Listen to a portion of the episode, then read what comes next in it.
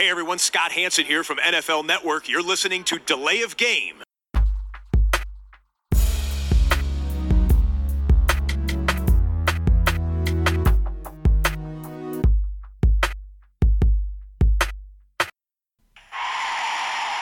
of game. Offense. Five yard penalty. Repeat down. Repeat down. Repeat down. Repeat down. Woche 2 liegt hinter uns und Woche 3 liegt vor uns. Und es ist eine Menge passiert und es gibt viel zu besprechen und deshalb begrüßen wir euch erst einmal herzlich zu Delay of Game, dem Football Podcast, Episode 92. Ich begrüße den Max. Hallo Tobi.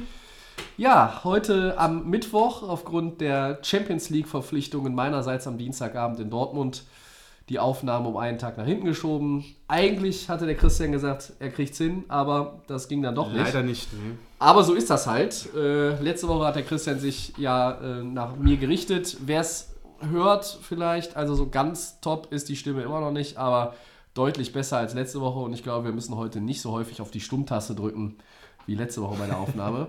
Max war auch noch ein paar Tage weg, hat Genau. sich ein bisschen erholt. Richtig. Äh, und hast das entsprechende Bier mitgebracht. Ja, sozusagen. ähm, fang gleich mal an. Hier Münchner Hell. ja, Er war eine Woche, äh, ein paar Tage in München unterwegs, alte Freunde besuchen. Hackab Shore. Hackab Shore. Ja, Habe ich da zwar jetzt nicht getrunken, aber. nee, aber Warum es nicht mal kommt da so aus der Ecke Ja, auf genau. jeden Fall. Was Also? Kaiser würde sagen, we call it a Klassiker. Äh, Ist der Klassiker von, von Munich. Von Munich. Was hast du denn? Was hast du? Ja, ich habe äh, hier von äh, vom Basti und meiner Schwester mitgebracht aus Minnesota, aus einer meiner Lieblingskraftbierbrauereien von Inside Brewing, das wunderbare Denkbot, ein äh, IPA. Wie könnte es anders sein? Ähm, Dein ich, Bier. Ja, ich schütte mal von Dose in Glas, bevor wir anstoßen. Der Dose ist es ja so stumpf, da hört man das gar nicht. Also, geht doch. Ploppen hört man auf jeden Fall schon. Ja. Erstmal Prost. Ja, wir haben jetzt die Reihenfolge, hätte man so oder so machen können, wenn wir auf Woche 2 zurückblicken. Wir müssen ja auch aufgrund der Themenlage, Max, ein bisschen weg von den äh, Spielen vielleicht gehen. Ähm, sonst betrachten wir die Details, ja, ja, mhm. äh, auch sehr intensiv in der Regel. Wir fangen Ja. einfach mal an. Äh, Die Steelers verlieren mit 26-28 gegen die Seahawks, sind damit 0-2. Aber noch dramatischer ist natürlich Quarterback Ben Roethlisberger mit einer Ellbogenverletzung für den Rest der Saison raus, muss operiert werden. Meine Frage an dich zum Start heute. Was ist für Pittsburgh nach dem schwachen Start und jetzt dann mit Quarterback Mason Rudolph dieses Jahr überhaupt noch drin? Ja, das Thema Pittsburgh haben wir immer schon sehr oft thematisiert bei uns im Podcast. Da ist ja viel passiert und die Saison ist jetzt in der zweiten Woche. Wir kommen jetzt schon in die dritte. Es geht ruckzuck, das ist ja Wahnsinn. Ja, für die Steelers, was bedeutet das? Du gehst hier, ähm, ich hätte, also das Spiel gegen die Patriots haben wir ja gesagt, das war ja äh, eindeutig, das hattest du auch, glaube ich, gesagt, das ist einfach um die Ecke. Jetzt hat man gegen die Seahawks ähm, eigentlich ganz gut dagestanden im Spiel. 26, 28 dann das Ergebnis für die Seahawks. Roethlisberger fällt aus. Dann kommt der junge Mann rein, Mason Rudolph, 2018 gedraftet. Da hatten wir ja auch schon drüber gesprochen, ob das nicht vielleicht irgendwann der Wechsel ist, weil Roethlisberger ist im Alter. Ähm, es muss irgendwann mal passieren. Ja. Ähm, trotzdem äh, hat er aber natürlich bekannt gegeben, dass er 2020 zurückkommen will. Und wir können vielleicht davon ausgehen, weil die Steelers eigentlich so ein Team ist, äh, das natürlich sehr gerne ähm, irgendwie auch mit Veteranen arbeitet. Ähm, auch der Coach ist ja schon lange bei den Steelers, hat auch mal verlängert. Man könnte auch sagen, sie setzen auf Kontinuität. Genau, sie wollen irgendwie so da, das, äh, sie wollen dem treu bleiben. Ja. Aber ich muss ganz ehrlich sagen, ähm, ist, glaube ich, ganz gut auch für den jungen Mann. Mason Rudolph steht jetzt im Ja. Background seit zwei Jahren. Ähm, man kann jetzt mal so kennenlernen, die Steelers, können- die Fans, das Team können jetzt mal so ein bisschen kennenlernen, wie ist es mit einem ganz anderen Quarterback, ne? Mit dem jungen, dynamischen. Ähm, die O-Line der Steelers war eigentlich auch immer relativ stark. Das ist natürlich, sieht man natürlich auch, hat man auch im Spiel Ja. gesehen. Ich finde jetzt ähm, die Statistiken 112 Yards, zwei Touchdowns, eine Interception. Finde ich okay. Also für einen, der mitten reinkommt ins Spiel, der, ähm, ich glaube, nur, sagen wir mal, Preseason gespielt hat, ich weiß gar nicht, ob er Einsatz auch mal hatte, glaube ich, einen Einsatz auch mal vor, ich, ich bin mir aber nicht mehr 100% Mag sein, dass er paar Snaps genau. letztes Jahr auch Finde mal ich das in Ordnung. Ähm, Wir werden auf jeden Fall ne- jetzt am Wochenende seinen ersten Start erleben. Genau, Ja, und ähm, ich bin da echt so, ja, wie du schon sagst, was kann man mit den, mit, den, mit den Steelers jetzt machen in der Saison?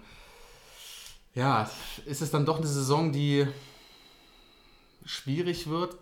Also, wir haben, wir, vielleicht setzen wir mal, setzen wir mal bei den, bei den Menschen äh, an, die im Heinz Field unterwegs sind. Die Fans, äh, ja. Du weißt, Max, du kennst die Steelers-Franchise auch. ähm, wir beobachten sie seit Jahren. Wir haben ja immer viel Respekt auch für die Arbeit der Steelers gehabt.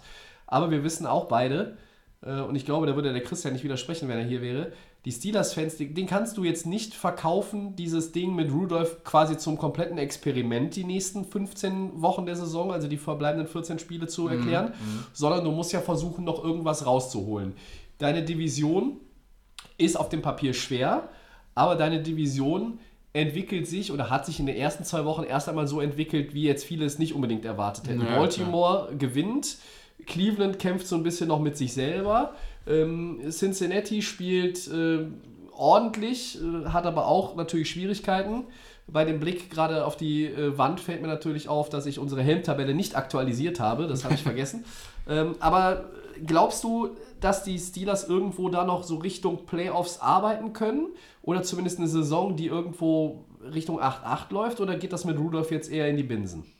Ah, das ist echt schwer zu beantworten, weil das können wir, glaube ich, erst in ein, zwei Spieltagen sehen, würde ich jetzt Okay. sagen. Jetzt die Prognose, würde ich eher sagen, nein. Ich könnte es mir aber vorstellen, dass sie, Nein, was? dass sie jetzt nicht in die Playoffs schaffen sollten in Okay. ihrer Division. Davon gehe ich jetzt einfach mal Stand heute. Ich gucke mir gerne auf jeden Fall am Sonntag dann äh, den Start von ihm an. Ähm, kann er diese Statistiken, die er jetzt geliefert hat, noch verbessern, kann man das aber auch nie unterschätzen. Und ähm, die NFL wissen wir immer, das ist eine Überraschungstüte. Da können Teams, wo wir nie auf dem Schirm haben, doch wieder nachher am Ende in den Playoffs stehen. Ähm, Stand heute sage ich keine Playoffs. Ja. Frag mich in zwei Wochen nochmal. Wie, sagst, wie siehst du das denn? Denkst du, dass das Rudolph, dass es mal so ein bisschen frischen Wind in diese, in diese Mannschaft hat? Weil wir wissen ja genau, wir haben ja, es sind ein paar Abgänge gewesen, aber vielleicht kann das auch irgendwie ein Push sein. Also grundsätzlich muss ich erstmal sagen, dass ich mit Big Ben jetzt auch den Steelers nicht unbedingt, ich hätte sie nicht unbedingt in die Playoffs getippt, ja.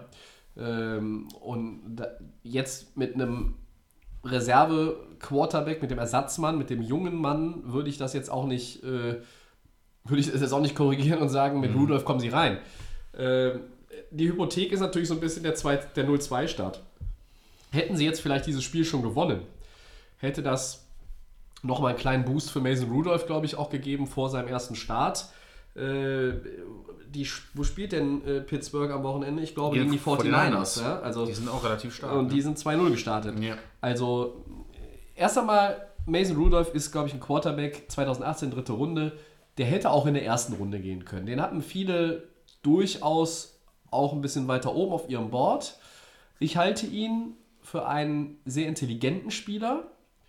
Er ist auch ein, ein intelligent- intelligenter Typ. Ich habe mir vor dem Draft 2018 relativ viel von ihm angesehen. Ähm, er hat mich auf und abseits des Platzes schon auch ein Stück weit beeindruckt. Natürlich ist er nicht, ja, war er nicht so in der Region angesiedelt wie äh, Rosen, wie Allen, wie Ja. Darnold, wie Mayfield. Das waren die vier Quarterbacks, die in der ersten Runde weggegangen sind, plus Lamar Jackson natürlich noch am Ende der ersten Runde. Ende Fünf gegangen, waren es ja sogar. Ähm, da gehörte jetzt Rudolph nicht unbedingt in diese Phalanx rein. Es gab eine Handvoll Experten in den USA, die gesagt haben, okay, der könnte theoretisch auch da so in diese Region vorstoßen beim Draft oder zumindest ein, früher Zweitrunden-Pick werden. Er wurde dann ein Drittrunden-Pick. Ähm, ich glaube, dass er durchaus auch die Zukunft der Steelers auf der Quarterback-Position sein kann. Ähm, die O-Line ist gut, du hast es auch schon angesprochen. Ich glaube aber nicht, dass sie irgendwo Richtung Playoffs gehen. Ich glaube aber auch genauso wenig, dass sie die Saison jetzt irgendwie das Klo runterspülen. Ähm, so wie das andere Teams machen würden an ihrer Stelle. Das kannst du den Leuten in Pittsburgh nicht verkaufen. Äh, und ich glaube, wenn du jetzt auch ausprobieren möchtest, ob Rudolph der Mann für die Zukunft ist und du gewinnst mit ihm Spiele, dann weißt du ja, du hast einen Quarterback, dann ist es ja egal, ob du eine 7-9 oder 8-8-Saison hast und du draftest vielleicht nur an äh, 12, 13, 14, 15, 16, ja. weil du bist nicht unbedingt mega scharf dann auf einen Quarterback in der ersten Runde, sondern wirst dann andere Team-Needs adressieren. Und von daher ist mein Tipp, Pittsburgh kommt nicht in die Playoffs. Rudolph wird aber eine gute Rolle spielen. Ich traue ihm viel zu. Und die Steelers werden irgendwo im Mittelfeld landen, ähm, was die Gesamtbilanz an, anbelangt in der AFC. Vielleicht schaffen sie die 8-8-Saison noch, aber äh, man muss natürlich auch sagen, dazu müssten sie jetzt 8 von 14 Spielen mit dem Mit Mann jungen gewinnen. Mason Rudolph Ja. gewinnen. Und Jason Connor, äh, James Connor heißt er, der Running Back ist auch angeschlagen, er will Sonntag spielen, also da gibt es noch so ein paar andere Fragezeichen. Also Pittsburghs Situation ist natürlich schon ein bisschen schwierig. Du hast es schon vorweggenommen. Ich finde das echt, eigentlich ist es ganz gut, um die Fans darauf vorzubereiten, dass der Umschwung irgendwann kommen muss, ein neuer Quarterback, dass, die, ähm, dass das Team selber sehen kann, ist das unser Mann? Ja. Haben wir das vielleicht richtig gemacht? Weil es muss nicht immer ein Quarterback sein, der vom College ultra gehypt, der Heisman Trophy Gewinner ist. Gerade vielleicht die unter, unterm Radar sind, finde ich auch interessant. Ähm, und dann sieht man halt, ob dieses Team wirklich mit so einem jungen Mann auch vielleicht, natürlich, wie du sagtest, man muss dann jetzt schon die ersten Spiele wieder gewinnen und äh, muss dann schon ein Statement setzen gleich am, am Wochenende gegen die 49ers. Aber dann äh, ist die, das müssen ja irgendwann müssen sie sich dafür entscheiden, ob sie sagen, okay, sie gehen mit dem oder holen sich dann im nächsten Jahr oder übernächsten Jahr einen neuen Quarterback.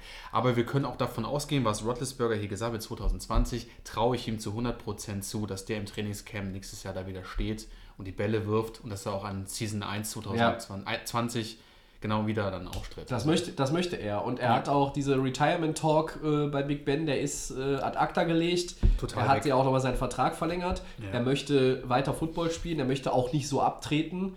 Ähm, er ist natürlich ein Quarterback von einem Kaliber oder generell ein Spieler von einem Kaliber, der jetzt, wie sagt man so schön, äh, under his own terms möchte, er, möchte er irgendwann aufhören und nicht durch eine Verletzung, ähm, die ihn da außer Gefecht setzt. Er wird nächstes Jahr 38 sein.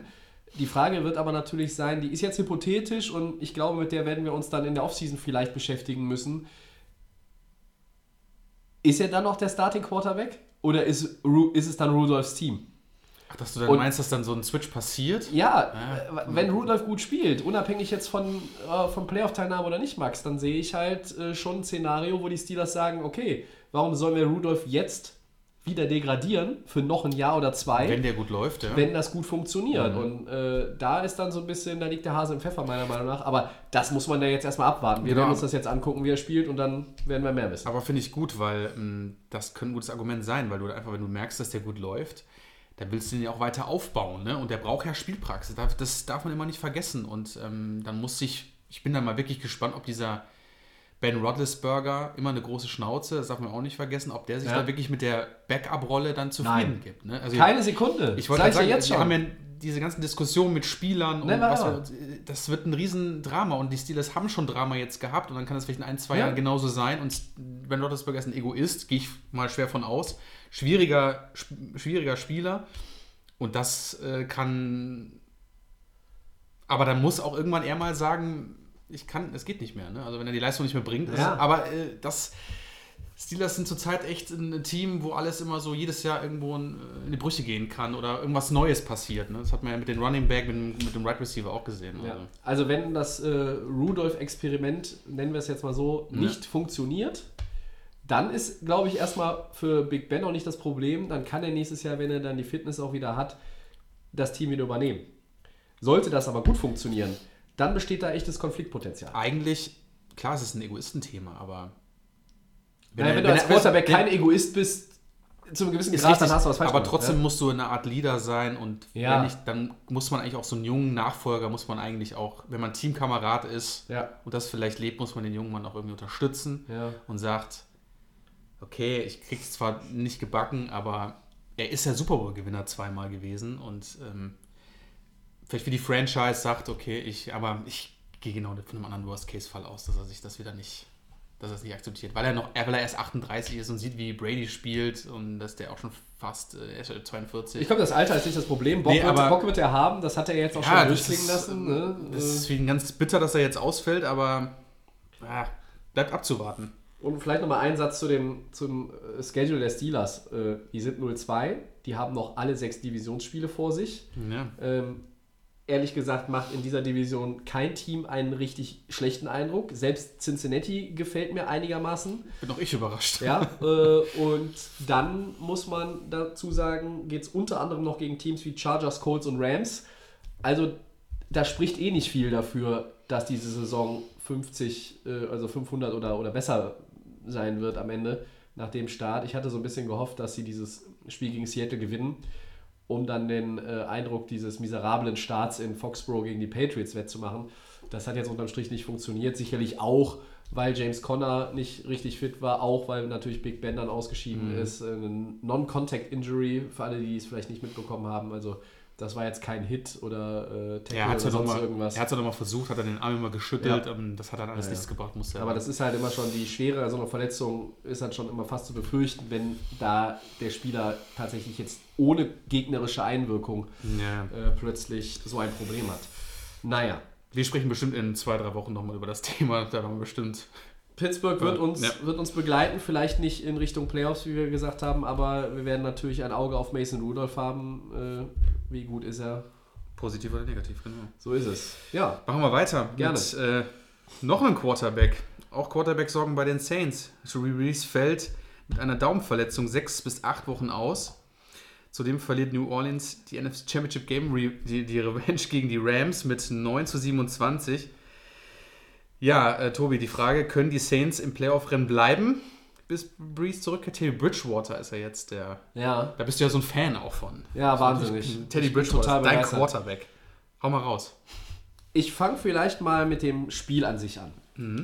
Ähm, natürlich hatte das Spiel eine ganz andere Dynamik bekommen als Aaron Donald, dem wir da keine Absicht unterstellen. Äh, also ich zumindest nicht. Ich weiß nicht, wie du die Szene gesehen hast. Ich glaube, War keine also Aa- Aaron Donald ist jetzt nicht unbedingt bekannt dafür, dass er da, darauf abzielt, andere Spieler. Dominic Su ist er so einer früher Der gewesen, hatte der gerne Ruf, mal. ja, Aaron Donald hat aber Aaron Ruf Donald nicht. ist eigentlich sehr Also, professionell. aber natürlich war die Dynamik dieses Spiels plötzlich eine andere. Generell wirkten beide Offenses ein bisschen, ein bisschen träge. Ja. Auch noch als Breeze auf dem Feld war. Ähm, die Offense der Rams hat dann in der zweiten Halbzeit Klick gemacht. Ein Stück weit hat sich, hat sich gesteigert. Insgesamt muss ich ganz ehrlich sagen, ist die Offense der LA Rams trotz 30 Punkte gegen Carolina und 27 gegen die Saints weit, weit weg von dem, was sie die letzten beiden Jahre unter Sean McVay war. Das liegt überhaupt nicht an Todd Gurley. Ich habe das Gefühl, dass der tatsächlich fit ist. Das liegt zum Der läuft. großen Teil, glaube ich, ein bisschen an, äh, also zum großen Teil ein bisschen ist, ist ein bisschen blöd ausgedrückt. Also es liegt zum Teil an Jared Goff, der, äh, kommt nicht so rein. So bisschen. ja, ein das bisschen, liegt ne? aber auch an der O-Line. Also er hat deutlich Ja. weniger Zeit. Die O-Line ist anders. Austin Blythe, der Guard, ist auch ausgeschieden. Fällt möglicherweise auch noch das ein oder andere Spiel aus. Ähm, und da sind ja nun ein, zwei Leute auch ausgetauscht worden, gezwungenermaßen. Mhm. Und äh, das merkt man, ja. Ähm, Cooper Cup, großartiges Spiel gemacht, war so ein bisschen der, der Winner für die, für die Rams, die gegen Bridgewater dann auch mit der Defense richtig gut gespielt hat. Bei den Saints hat man natürlich dann gar keinen Rhythmus mehr gehabt mit dem äh, zweiten Quarterback, der dann das Spiel übernommen hat. Es ist halt immer schwierig, auch reinzukommen, äh, weil ein äh, ganzes System in der Offense ist auch anders ausgelegt, wenn du das Spiel jetzt starten würdest. Ich denke, das werden wir bei Bridgewater jetzt im nächsten Spiel sehen, genau wie bei Mason Rudolph. Wenn du das Spiel quasi übernimmst, also wenn du im Spiel reinkommst, Ist ist, es immer schwierig. Deutlich schwerer. Ja, klar. und du die ganze Preparation, Training und äh, alles das, was du, was du unter der Woche machst, das zielt natürlich dann viel mehr darauf ab. Genau. Deshalb, die Leistung der Saints kann man eigentlich gar nicht bewerten. Es war ein bisschen schade natürlich, weil dieses Spiel hoch gehypt wurde, aber die Saints haben dann am Ende auch nichts mehr hinzuzufügen gehabt. Also das war alles äh, nicht rund mit Bridgewater. Äh, Camara war äh, eigentlich relativ gut in Schach gehalten von den Rams, die mit der Defense äh, wirklich auch gute Vorstellungen gezeigt haben. Offense war noch nicht so doll, aber im Endeffekt aus Sicht von LA, du bist 2-0 gestartet, du hast zwei Spiele gewonnen. Ähm, ob du jetzt deinen Peak erreichst in der Leistung oder ob du den im Dezember und im Januar erreichst, äh, da sagt doch jeder Fan und jeder Coach, ja, dann nehmen wir doch lieber Dezember und Januar. Natürlich. Also Die so wichtige- viel, Die wichtigere Zeit. Ja. so viel vielleicht mal äh, zu dem Spiel. Ja, es gab auch wieder, wollen wir nicht unterschlagen, gab auch wieder einen kontroversen äh, Call. Ähm, das liegt nicht unbedingt immer daran, dass es pro Rams ist, sondern es liegt eher daran, dass es irgendwie kontra Saints ist. Äh, wir hatten schon in Woche 1 gegen Houston dieses Ding mit der Uhr, wo sie ihnen irgendwie was von der Uhr weggeklaut haben. Jetzt war es ein Fumble von Goff, den Cam Jordan zum Touchdown zurückträgt und äh, die Schiedsrichter rulen das ganze Ding dann Zurückgeht, quasi ja. zu einem Turnover, aber geben ihm den Touchdown nicht. Das hätte die Dynamik des Spiels sicherlich auch nochmal verändern können. Aber im Gegensatz zum NFC Championship Game, das wollen wir auch nicht vergessen, äh, das war nicht spielentscheidend, weil es relativ früh war. Ähm, und ich glaube, die Rams hätten das Spiel gerade durch die Breeze-Verletzung so oder so gewonnen. Ja, es war nicht. Es war dann schon auch sehr souverän, auch wenn nicht alles wirklich top war, aber es war sehr souverän in der zweiten Hälfte. Ähm, jetzt haben wir doch ein bisschen viel, aber das liegt natürlich bei mir und gerade diesem Matchup in der Natur der Sache viel über dieses äh, Spiel an sich gesprochen. Ja, äh, Breeze fällt sechs bis acht Wochen aus. Ähm, Bridgewater ist jetzt wohl erstmal der Mann. Taysom Hill könnte es aber auch noch werden, Max. Taysom Hill, Tobi. Du Wen weißt- möchtest du lieber sehen und traust du den Saints zu, im Playoff-Rennen zu bleiben, bis äh, Drew zurückkommt? Also Taysom Hill sind wir beide ja große Fans. Das ist ja für mich der Mann für alle Positionen. Oh ja. Ne? Also das wäre wirklich für mich, ähm, da habe ich wir schon seit ein paar Spielen sind wir da immer schon, äh, auch letzte Saison sind wir immer sehr begeistert, wie die Saints ihn ja auch einsetzen. Das muss man ja ganz ehrlich sagen, in alle Richtungen. Und da rechnest du dann auch nicht mit als Team oder als gegnerisches Team, dass er dann irgendwie dann entweder Touchdown läuft oder das, das, First, äh, das First Down macht, was auch Ja. immer in die Situation. Frage ist natürlich, ich habe ja die Saints in den Super Bowl getippt Ja. ähm, als NFC-Team. Ähm, du hast ja aufgeschrieben, welche Teams jetzt noch kommen. Das ist Seattle, Dallas, Tampa Bay, Jacksonville, Houston, Arizona. Chicago, Arizona. Äh, Chicago, Arizona.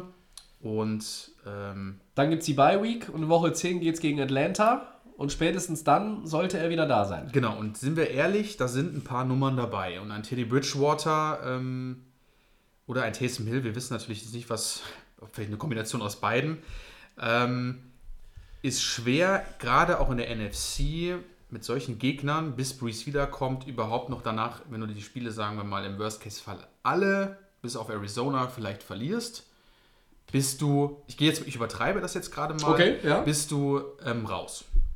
Wenn du alles außer, außer äh, Arizona verlierst, dann bist, Bist du wahrscheinlich äh, raus. Ne? Dann ja, dann stehst du bei 2,6. Genau, dann kannst du es eigentlich abhaken. Genau, dann kann auch ein Drew Brees, auch wenn er, wir wissen ja auch nicht, wie stark er dann wieder zurückkommen wird, Ja. wie fit er dann auch ist.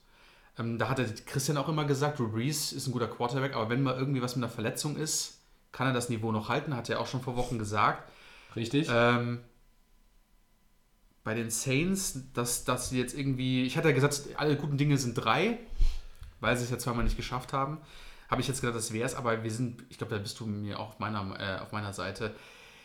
Bei den Gegnern mit Bridgewater, wo wir sehr, wo wir auch noch nie irgendwo ihn so gesehen haben, Minnesota, da war er lange verletzt, dann war er irgendwie immer der Backup, ähm, ist auch irgendwie immer gewandert. er ist der höchstbezahlte Backup aktuell in der National Football Dann League. sollte er gegen diese Teams mal zeigen, dass er der höchstbezahlte Backup ist, weil. ähm, Und wie er da spielen kann. Das muss man jetzt, wenn ich, wenn ich der Trainer bin, muss ich dann sagen, Junge, wir haben Breeze nicht. Aber ich gehe davon aus, dass die Saints dieses Jahr in den Playoffs wahrscheinlich keine Rolle spielen werden. Kann ich mir bei dem Matchups jetzt nichts vorstellen. Da widerspreche ich gleich. Genau, ähm, weil ich sage, ein Teddy Bridgewater ist für mich nicht der Quarterback, der dich mit dem Team, was er zur Verfügung hat, gegen diese Gegner in die Playoffs bringen kann. Da ist einfach dieses, ich weiß nicht, aber da ist vielleicht ein Breeze mehr eingespielt oder es fehlt einfach an Praxis, an Erfahrung, was der Mann hatte. Der war auch lange verletzt, das ist natürlich nicht immer ganz toll. Ob es ein Taysom Hill vielleicht reisen kann, wäre schön, weiß ich nicht, aber ich glaube es nicht. Was du sagst gerade, du würdest da einhaken. Was würdest du sagen? Bridgewater schafft das? Also die Saints haben ja nicht nur, also erst einmal, New Orleans hat nicht nur die Probleme, dass Breeze jetzt ausfällt. Ja? Sie haben auch ähm, Andrews Pete in der O-Line ja ist verletzt. Sie haben in der Defense Ausfälle. Ähm, ich glaube, Anzalone heißt er, ne? der Der ist Linebacker, auch weg. ist auch weg. Also das tut schon richtig weh. Die haben das, das Ding ganz bitterböse bezahlt und äh, im Endeffekt muss man sich natürlich als Saints-Fan sagen, okay, ich hätte lieber die Revanche gegen die, äh, gegen die Rams 0 zu 42 verloren, aber hätte alle drei Spieler behalten. Ja? Wäre vielleicht besser jetzt. Weil wir haben es ja gesagt letzte Woche, der Christian und ich, nach, durch die Siege zum Auftakt beider Mannschaften ja. tut keinem die Niederlage an sich jetzt weh. Die Saints stehen bei 1-1, da ist nichts verloren. Es ist noch früh in Äh, der es Saison. ist früh in der Alles Saison. gut. Natürlich ist aber der Ausfall deines Starting Quarterback ein mega, mega, mega Problem. Das gilt für alle Teams in dieser Liga. Es galt vielleicht nicht unbedingt für Philadelphia in den letzten Jahren, als Wentz äh, runtergegangen ist. Dann das kam Nick Foles, äh, der war, was war der nochmal? Super Bowl MVP. Ah ja, danke. Ich kann mir das immer nicht merken. Äh, und jetzt haben die Saints natürlich dieses Szenario, dass sie mit Bridgewater äh, gehen müssen und werden. Sie haben aber eigentlich auch noch einen kleinen Vorteil gegenüber anderen Teams, die, auch gegenüber zum Beispiel Pittsburgh. Du hast diesen Taysom Hill. Du kannst theoretisch auch ihm äh, diese Quarterback-Rolle geben. Du kannst es auch ein bisschen durchmischen. Die Saints haben äh, zumindest ein bisschen mehr Variabilität da drin. Das klingt natürlich jetzt auch so ein bisschen gezwungen optimistisch, äh, falls der Milan uns hört. Ähm, äh, ist ja nun bekanntermaßen äh, der größte Saints-Fan, glaube ich, unter unseren äh, Delay of Game-Hörern. Das ist trotzdem aus meiner Sicht her wirklich, ich sage das mit Überzeugung, bis Drew Brees wieder da ist. Und ich behaupte mal, also eigentlich glaube ich sogar, dass er gegen Arizona vor der Bye Week schon wieder spielen wird. Ich glaube, das geht schneller, als alle denken. Dass er fitter wird, ja. Mhm. Ja, dass er- vier bis er- sechs Wochen, ja, ja. Das Ja, natürlich, ähm, ja, ja, also warum eigentlich- nicht schon in Chicago wieder? meisten sagen eher sechs Wochen. Aber ich glaube, äh, dass er vielleicht äh, gegen Arizona wieder spielen kann. Und selbst wenn nicht, ich sage, nach der Bye Week Woche 9 spielen sie Woche 10 gegen Atlanta und in dieses Spiel gingen sie mit, einer 4, mit einem 4-4-Rekord. Oh, Das ist heißt, ich sage, sie werden von diesen sechs Spielen in Seattle gegen Dallas, gegen Tampa, in Jacksonville, in Chicago gegen Arizona drei gewinnen. Und wenn ihr jetzt sagt, welche sind das denn, dann sage ich euch das Heimspiel gegen Tampa Bay, das Auswärtsspiel in Jacksonville und das Heimspiel gegen Arizona. Und so wie die Bears momentan spielen, wenn die sich nicht steigern, gewinnst du in Chicago auch. Kann mit Bridgewater oder ja. Hill oder Biden oder dem das Weihnachtsmann, das ist mir egal. ja. So, ja, dann sind die sogar 5-3. Aber ich sage euch, ich sage es dir, ich sage euch, die ihr uns alle hört, 4-4 ist das Schlechteste, was die Saints sein werden, wenn Breeze zurückkommt. Aber nur in der Kombination, wenn das aus beiden Leuten funktioniert, mit Bridgewater und Taysom Hill. Wenn Teddy Bridgewater komplett Alleine nichts bringt, Dann ist es dann funktioniert es nicht. Aber ich glaube schon, ich bin kein, bin kein Fan von ihm, das ist, das ist bekannt. Ich glaube aber schon, dass sie so weit das irgendwie managen können, ähm, äh, dass sie zumindest diese drei Siege aus diesen sechs Wochen holen. Ja? Und äh, Camara wird sich steigern. Es wird, glaube ich, noch mehr ein bisschen auch auf äh, das äh, Laufspiel zugeschnitten werden. Muss es ja. zum Muss Teil, es, Ja, am Anfang ja. auf jeden Fall. Bis er sich mal so reinfindet in die ersten Spiele, ne? Ja, und ich glaube, so schlecht ist dann die Defense auch nicht. Ja, also die kann Nee, ja auch sieht- mal ein bisschen sieht, was. Die sieht äh, besser aus als letztes Jahr, finde ich. kann ja auch mal ein bisschen was retten. Also ich glaube, die Saints sind da noch nicht so ganz auszählen. Ja, da bin ich anderer Meinung, habe ich dir gesagt. Ich denke mal, Sehr schön, mit- Kontroverse selbst im mit, der, selbst mit der ähm, Kombination aus Taysom Hill und wie, ich würde ihn sehr, sehr gerne sehen für immer als Starting Quarterback, gar, gar keine Frage. Aber ich glaube, dass dieser Teddy Bridgewater nicht die Nerven hat, ähm, weil du auch in früh in der Saison bist und er weiß natürlich, dass er jetzt auch Druck hat, das, das kann ich mir nicht vorstellen. Also dafür habe ich auch, dafür haben wir, glaube ich, wir beide auch zu wenig oder Christian auch einfach, seine Karriere haben wir ja immer so ähm, vorbeigehend verfolgt. Und ähm, das. Ich finde es halt nur skurril, Max, dass, also selbst wenn der, wenn der Christian jetzt hier wäre, ich bin derjenige von uns dreien hier normalerweise, der am wenigsten von Bridgewater hält, aber aktuell traue ich ihm am meisten zu. Das ist richtig, genau. Aber ich sage zu ihm, ähm, das ist New Orleans. Ich, ich weiß nicht, ich, ich, ich, ich, er ist kein, für mich kein Leader. Und deswegen sage ich, dass er höchstens, wenn er überhaupt Spiele gewinnt, ist es gegen Tampa Bay und ist es gegen Arizona. Und ich glaube, selbst wenn die Chicago Bears, die werden wahrscheinlich irgendwo, die siehst du auch noch als Kandidat, wo es eventuell klappen könnte, wenn die mit ihrer Defense In Jacksonville nicht zu vergessen. Ja, ich weiß, ja, die ja, also- Chicago Defense, ja, Genau, also muss das ich ist gar keine reden. Frage. Ja. Ähm, Ich glaube mal, auch die Jacksonville Defense ist auch noch relativ stark. Ähm, Ich glaube, dass das nicht kann. Also du bist, du, du hast es richtig gesagt, du bist eigentlich, du bist, du magst ihn gar nicht, du bist aber trotzdem Befürworter. Ich bin auch für das Team. Ich sage mal so, die Saints ist für mich auch so ein, das will man einfach vorne sehen mit dem Team. Das will man in den Playoffs haben, aber ich glaube, das ist einfach so drastisch mit Breeze, dass das in Bridgewater nicht standhalten kann, auch mit der Kombi mit Hill nicht, dass das funktioniert. Ich glaube, dass die einfach mit dem, wir sprechen ja eh drüber, aber ich denke mal, dass wir da in, dass wir keine, Ja. vielleicht bist du dann nachher drei Siege oder zwei, aber mehr, das kann ich mir nicht vorstellen. Okay, na gut. Ich würde sogar jetzt nochmal einen draufsetzen auf drauf. meine, auf meine These und sagen, die New Orleans Saints gewinnen die NFC South. Was sagst, du nur, was sagst du nur in Woche zwei jetzt? Ja, gut. Weil, weil die Panthers, Falcons und die Buccaneers auch nicht so das Also Wahre bei, sind Ca bei. Carolina äh, läuft der. Quarterback aktuell in einem Walking Boot rum. Ja, das das heißt, er ist- nicht gesund. Ja, Cam Newton. Falcons sind auch für ganz Atlanta äh, ist, hat sich in äh, Philadelphia mit einem Sieg zurückgemeldet. Das war auch dringend notwendig nach diesem wirklichen Das Desaster, war das zum in Minnesota gelie- abgeliefert hat, war eine Frechheit, meiner Ja, Meinung nach. Äh, Und Tampa Bay, ähm, naja, die haben zwar jetzt in Carolina gewonnen, aber äh, ich sag mal so, da hätten wahrscheinlich die Braunschweig Lions und die Schwäbisch Hall Unicorns auch nicht hoch verloren an dem Tag. so wie Carolina gespielt hat. Stand heute kann ich dir vielleicht so ein bisschen recht geben. Ja, deswegen ist das ja eine Bold weiß Prediction. Ja, genau. Ich weiß noch nicht, wie das Schedule bei den anderen aussieht, aber ich sag mal so. Naja, sagen wir mal so, die spielen ja alle noch schön tausendmal gegeneinander in Ja, der ja, Division. Und ich, also Ja. ich sag nicht, dass der Rekord mega geil wird von den Saints am Ende, aber äh, mit 10-6 oder 9-7 gewinnst du die Division vielleicht auch. Ich, also, wenn Entschuldigung. aufgrund der Personallage der, der Saints jetzt durch den Ausfall mit Breeze und das Carolina, die sahen aus wie Ja. 53 Mann Stevie Wonder gegen Tampa Bay. Entschuldigung. Das, das Ja? Da, ja. Und, und. Tampa Bay äh, äh, wie- wiederum, die sind jetzt 1-1, aber die sind auch nicht Fisch und nicht Fleisch. Dann würde ich ja fast sogar sagen, wenn Atlanta sich jetzt ein bisschen stabilisiert, könnten die sich so zum Favoriten aufschwingen. Aber tut mir leid, auch wenn ich für die Falcons ein bisschen was übrig habe und die haben auch wirklich Talent. Die Saints gewinnen die Division. Das werden wir sehen. Also du sagst aber off- du sagst jetzt aber hier nicht klipp und klar, dass du das nicht so siehst. Ne? Du, du bist so ein bisschen. Ich, ich sag nur, wir sind in Woche 2. Mehr sag ich dazu nicht. Das ist einfach noch zu frisch zu na, in sagen. Woche 15, wenn einer zwei Spiele Vorsprung hat und nur noch zwei Spiele zu spielen sind, dann ist das leicht zu sagen. in Woche nicht, was mit den 2, Pan- wir wissen nicht, was mit den Panthers ist.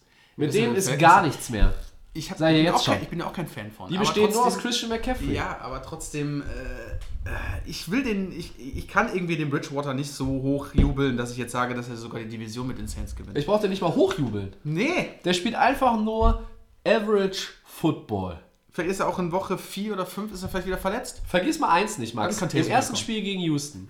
Wie viele, in den ersten 59 Minuten und 30 Sekunden des Spiels, wie viele Pässe hat Drew Brees geworfen, die weiter als 20 Yards gegangen sind? Ich sag's dir. Keinen. Zero. Zero, keiner war das. So. Und Teddy Bridgewater Ist ein, muss genau eigentlich nur das tun, was Brees in Woche 1 getan hat. die Dinger weiterwerfen. Ja, keine Ahnung. Also, wenn ich ein zweites Bier getrunken habe, werde ich vielleicht meine Meinung noch vor den Four Downs revidieren über Teddy Bridgewater. Äh, liebe Leute, stay tuned. Ihr, ihr wisst nicht, was Also, kommt. Tobi ist guter Hoffnung für die Saints. Ich glaube. Ich bin, Ja. da noch, ich bin noch sehr skeptisch. Woche Weißt, zwei. weißt du, woran das vielleicht auch liegen könnte? Dass ich sie, glaube ich, auch in den Super Bowl getippt habe, ne? Ich glaube, du warst auch, ne? Ich habe Saints gegen? Patriots, glaube ich, gesagt, ne? Nee, Ja. Ich hatte Saints gegen Chiefs, ja. Jetzt muss ich den Zettel nochmal rausholen hier. Hier wird- wird ja, alles, alles hattest festgehalten. Du, hattest du nicht was ganz anderes gesagt? Den Regenwald retten wir sowieso nicht mehr. Äh, ich hatte Saints gegen Patriots, ja, doch, ja, doch. und der Christian hatte. Der hatte Eagles, gegen Chiefs, ja, ja. Chiefs ist ja ein ganz billiger Pick in der AFC, aber ne, ihr wisst ja, an den Patriots ist kein Vorbeikommen. So. Okay, haben wir noch was zu dem. Äh, nee, ich Thema? glaube, da sind wir, glaube ich, jetzt auch durch. Okay, ähm, dann Machen leite ich das erst das nächste, die nächste Headline ein äh, und ähm, zu Woche 2, die ehrlich gesagt jetzt wirklich gar nichts mehr mit dem Spiel zu tun hat, aber äh, sie, sie muss jetzt hier zwangsläufig besprochen werden und wir haben jetzt schon 20 Minuten über die Saints gesprochen und äh, wir werden mindestens 20 Minuten zum nächsten Team was zu sagen haben. Auf jeden Fall. Und ihr könnt euch schon mal freuen, wenn ich gleich dran bin, denn ich werde hier gleich ein ganz großes Fass aufmachen. Da bin ich mal gespannt. So, also Max, das Ende einer Ära bei den Giants. Head Coach Pat Schirmer setzt Quarterback Eli, Two-Time Super Bowl Champion Manning nach einem 0 zu 2 Start auf die Bank. Rookie Daniel Jones übernimmt. Wie ist deine Meinung zu dieser Entscheidung? Also, die Giants. Eli Manning, das Thema hatten wir ja schon mal vor zwei Jahren, dass der Mann auf die Bank musste.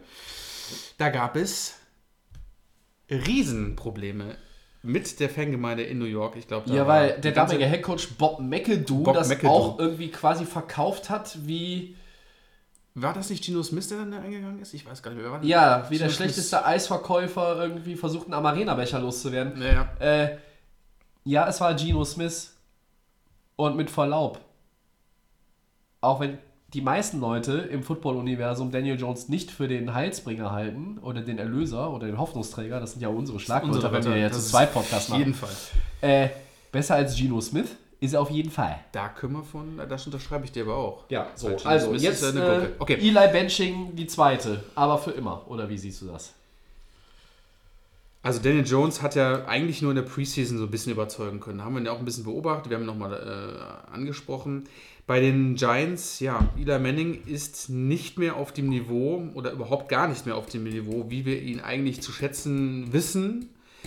Wir verbinden ihn eigentlich immer mit den zwei Super Bowl-Siegen, nur haben jetzt die Giants irgendwie selber festgestellt, okay, wir wollen vielleicht mal mit dem jungen Mann starten. Dafür haben sie ja auch letztes, letztes Jahr war es, nee, dieses Jahr, ähm, für ihn gedraftet.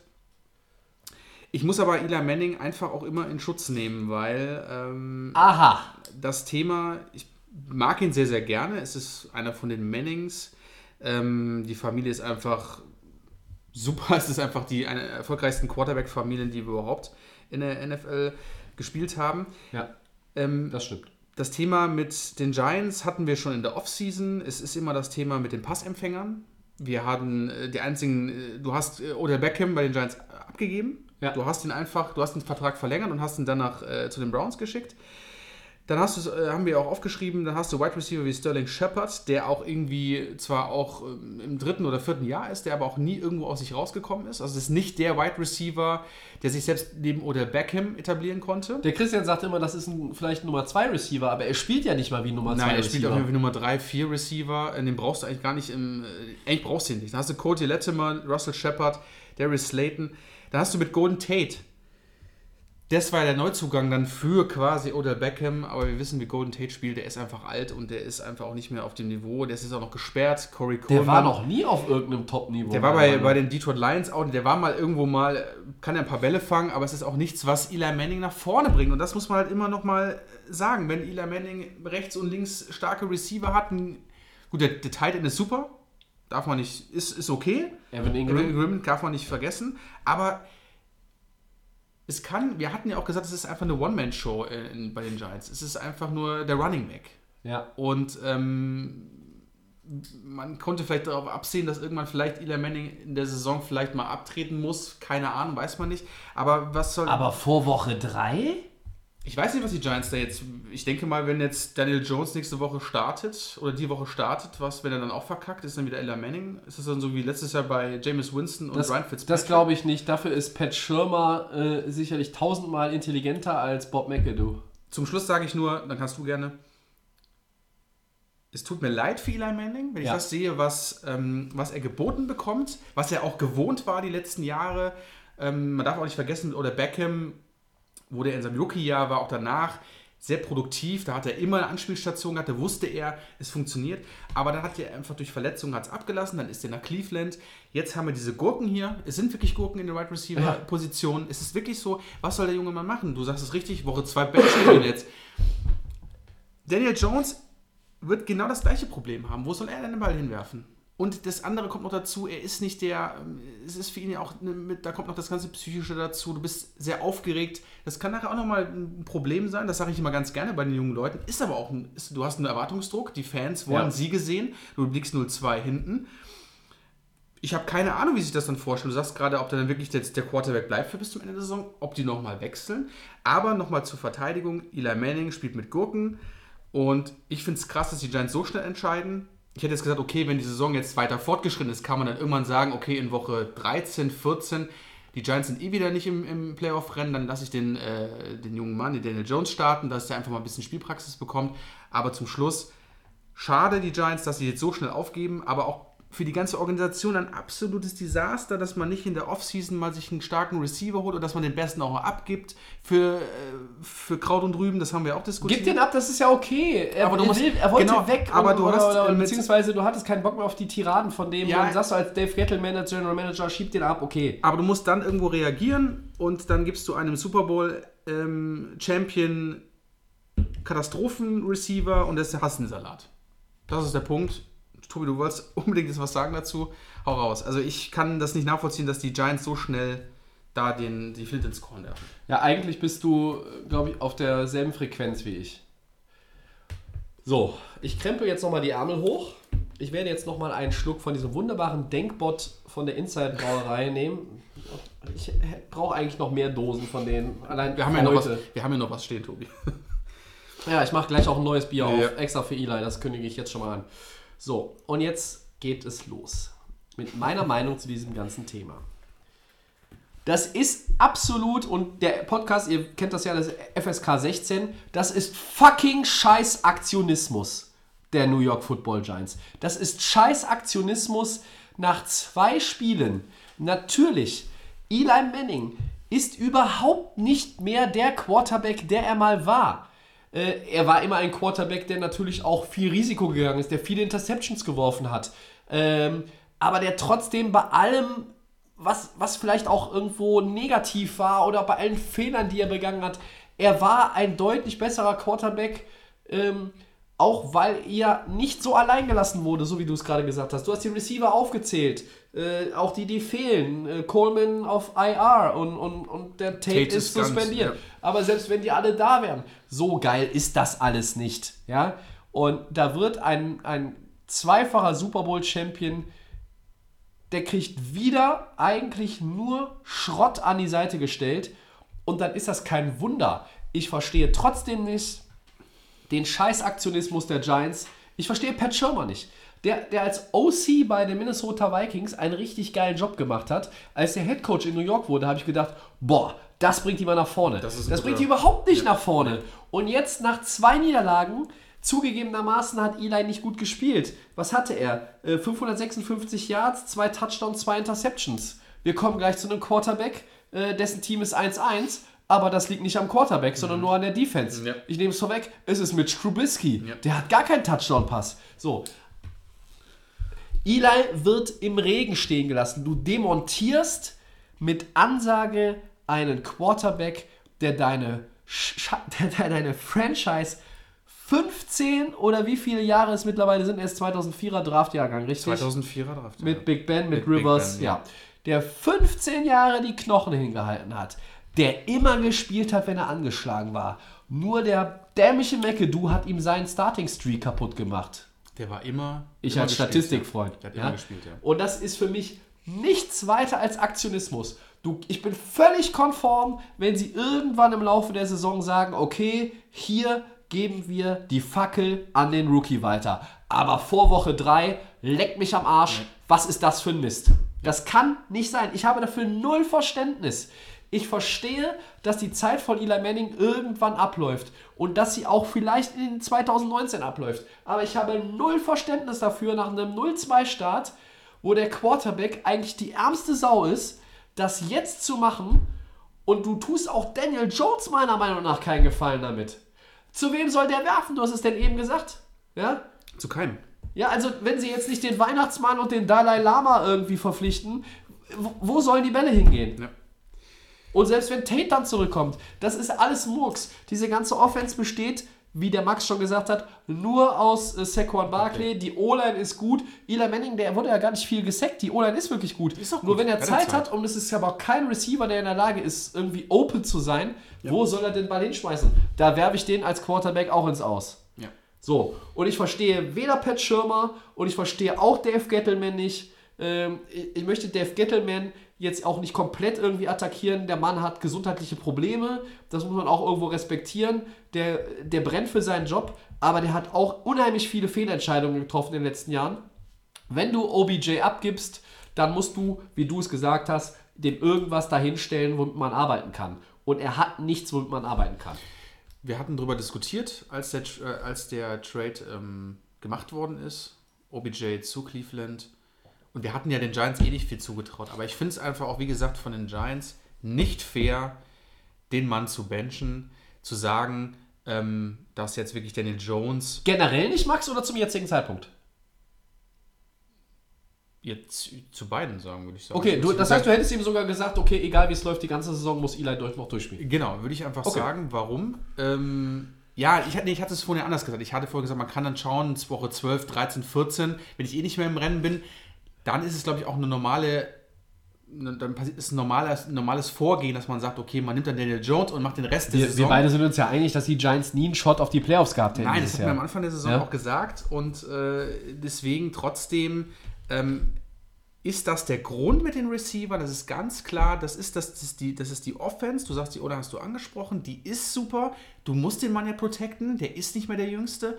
Du hast Saquon Barkley, da weißt du einfach, das ist safe. Im, im Background ist ein, ist ein Running Back, der die Yards läuft, der Ja. in die Endzone läuft. Aber nach dem OBJ-Thema ich kann es nur nochmal wiederholen, hast du wirklich komplett geschlafen und du kannst mit den Spielern, die wir angesprochen haben, auch ein Golden Tate, kann vielleicht mal ein Spiel gut sein, aber der kann keine Saison gut durchspielen und auch keine 1000-Yard-Saison machen. Und ähm, Corey Coleman war auch bei den Browns vorher, Ja. Galt immer als großes Talent, war man First war aber auch leider nichts äh, bei den Browns.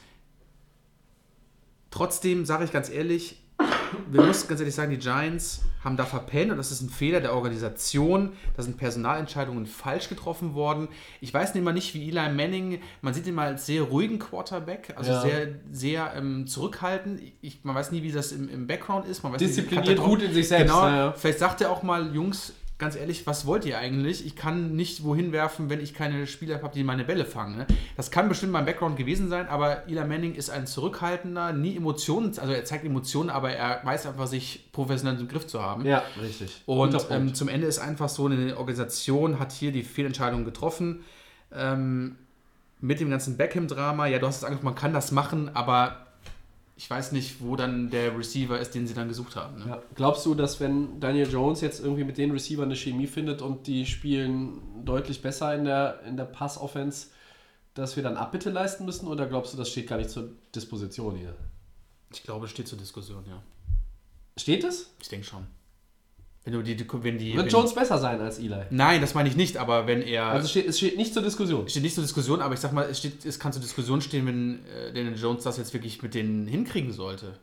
Und Na gut, aber glaubst du, dass er es hinkriegt und dass es doch irgendwo zu einem größeren Prozentsatz an Eli liegt, als wir beide das jetzt Nein, eigentlich also hier sagen? ich bleibe bei dem Statement, an ähm, Eli liegt es nicht. Es liegt an den, wie gesagt, an den anderen Offensive-Spielern. Und ich denke, an Daniel Jones wird es nicht besser machen können. Okay. Wird ja. er es aber machen können, ist das die Zeit von Eli ist vorbei. Ja, Weil wenn du okay. die Entscheidung Ja, in Woche 2 triffst und Daniel Jones macht drei, vier gute Spiele und das auch noch hintereinander, ist das Thema mit ähm, Starting Quarterback bei den Giants gelaufen. Okay, ja, ich denke, dass Daniel okay. Jones dann den Job bekommen wird. Warum? Weil du gehst die Entscheidung so früh ein, hoffst da drauf und er kriegt wirklich das hin mit den, mit den, mit den Spielern Sterling Shepard, Cody Latham und was auch immer da rumläuft. Das heißt, du glaubst, dass äh, das eher noch so eine Bewährungssache ist, dass wenn es irgendwie schlecht läuft, die Giants nochmal quasi den, äh, das Rad nochmal zurückdrehen? Das denke ich. Das denke ich nämlich nicht. Ich denke Egal wie schon. es läuft. Nee, und ich denke aber trotzdem, wenn es mit Daniel Jones vorangehen sollte, dann war es wirklich mit ihm. Dann muss er sich überlegen, ob er dann wirklich noch, ob er nicht dann wirklich retired. Ich kann mir nicht vorstellen, dass Eli Manning äh, jetzt irgendwie. Also denkst du, dass wirklich das, dass jetzt das Ende ist? Das heißt, die, die komplette Saison nicht mehr spielen? Ich, glaub, das- ich ich glaube nicht, dass die Gi also meine Meinung zu dem nur auf die Giants betrachtet ist, dass die Giants nicht mehr zurückwechseln werden. Äh, also ich, das glaube, dass. Schirmer nicht da so sprunghaft ist. Er wird jetzt dieses Ding äh, äh, Woche- durchziehen. Woche 17. Ah. Ich glaube schon. Ähm, ganz kurz vielleicht nochmal Mhm. so an, an der Seite. Ich, ich möchte Eli Manning jetzt ja auch nicht irgendwie die Absolution erteilen. Natürlich Nee. hat er auch keinen äh, äh, tollen Football gespielt, aber ähm, ich glaube, der Hauptschuldige für den schlechten Eli Manning Football war nicht Eli Manning. Ja, natürlich hat er seinen Beitrag auch dazu geleistet, weil er vielleicht ganz einfach auch abgebaut hat. Aber ähm, wie du jetzt auch mehrfach betont hast, Max, und ich glaube, da sind wir auf jeden Fall auf einer Linie, das ist das mangelnde Talent um ihn herum, was auch dazu geführt hat, dass er schlecht aussah. Nicht nur in den zwei Wochen in 2019, die wir hinter uns haben, sondern Jahre seit zurück. Jahren. Ja, ja. Seit Jahren. Und selbst mit einem OBJ sah er teilweise schlecht aus. Das, die Chemie zwischen den beiden war ja sogar gut. Aber auch da war der Rest einfach zu schwach. Und das war nicht, nicht ausreichend. Ähm, ich werfe jetzt aber nochmal eine andere, äh, ein anderes äh, Szenario hier in den Raum. Es gibt ja Teams, die haben so ein bisschen Probleme auf der Quarterback-Position. Traditionell oder aus Verletzungsgründen. Jetzt lese ich weit aus dem Fenster. Und warum sollte man bei den Giants nicht mal vorstellig werden für einen Trade? Die Giants würden irgendwann sowieso Daniel Jones die Fackel endgültig in die Hand geben. Meiner Meinung nach haben sie das jetzt schon getan. Forever and ever. So, und wenn du dann sagst als Giants, ach guck mal, wir geben den ab und wir kriegen dafür nochmal einen Drittrunden-, Viertrunden-Pick oder was auch immer. Ja, Das, ich rede nicht von den Saints, Entschuldigung. Nee, ich nee, rede nicht von den Saints. ich Ich, glaub, rede auch nicht von den also- Steelers. da lehnst du dich weit aus dem. Das kann ich mir nicht vorstellen. Max, welches, alles- welches, alles- welches Team wurde mit Eli schon letzte Saison in Verbindung gebracht? Die haben Genau, warum? Ja, weil die ja. Tom Coughlin ist die Verbindung zwischen Eli Manning und den Jacksonville Jaguars. Das war der ehemalige Headcoach von Eli. Die haben zusammen die größten Erfolge gefeiert. Der ist immer noch in Jacksonville als Koordinator aktiv. Also bräuchten könnten sie einen Moment, aber ich kann mir es nicht vorstellen. Ich glaube, dass äh, Eli Manning als ein Giant retired. Das ist Das kannst du auch nach der Saison, indem du einen Eintagesvertrag Ja, stimmt, unterschreibst. ja, das ja, ist im nein. amerikanischen Sport nicht unüblich. Das ist absolut möglich. aber nicht das bei kannst Eli. du immer noch. Nicht bei Eli. Eli Manning. Wir haben vorhin darüber geredet. Big Ben will nicht so abtreten. Walking out under your own terms. Ja. Und das ist für Eli. Ich wünsche Eli Manning, dass er abtritt, so und wie er das möchte. Solange er einen Einfluss darauf hat, die Art und Weise des Karriereendes zu gestalten und das nicht das Karriereende sein zu lassen, muss er alle Optionen in Erwägung ziehen. Aber denkst du, dass er dann, wenn jetzt der Fall wäre, er geht nach Jacksonville, denkst du, er wäre dann erfolgreicher noch oder würde er noch Erfolg haben mit dem Team? Weil bei Jacksonville gibt es ja auch die Offense-Probleme, das hat man ja auch. Äh, täusche ich mich gerade oder ist Jacksonville auch 0-2 gestartet?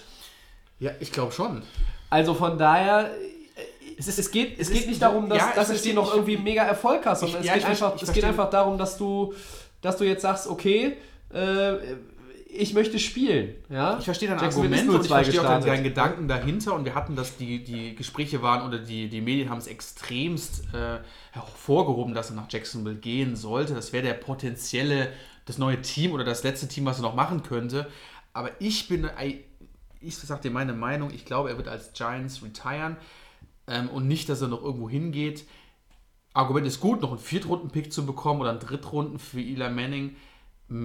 Ich übertreibe jetzt, mehr ist er auch in dem Moment nicht wert, das ist ja ganz klar. Dafür ist er auch zu Ähm, alt. Ich Also weiß auch das nicht, wie es jetzt bei Jacksonville da so aussieht mit den ganzen äh, Möglichkeiten, aber ich, boah, das wäre schon, das wäre schon wirklich so die mit der krasseste Aktion, in, wenn es jetzt noch im Laufe der Saison wäre. Also das wäre schon echt übel. Also ich kann es mir wirklich nicht vorstellen, aber möglich ist alles. Das haben wir ich ja immer gesehen. ich wollte es nur mal in den Raum Ja, werfen, es ist- damit wir mal drüber es- gesprochen das, haben. Das finde ich ja gut. so du richtig mal realistisch so, sehe ich das auch das, nicht. Du Ja? kitzelst das ja noch ein bisschen raus. Also Ja?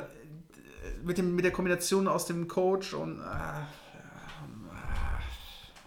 ich, ich, mich, ich, ja, Die rein sportlichen Voraussetzungen in Jacksonville sind genauso miserabel wie in. Ja, äh, deswegen sage ich mir halt, ist da in irgendwo New York für ihn ja. dann, ob es dann besser da irgendwie, du sagst schon, du kannst mit einem äh, Eintagsvertrag dann wieder zu den Giants wechseln und dann retiren, aber.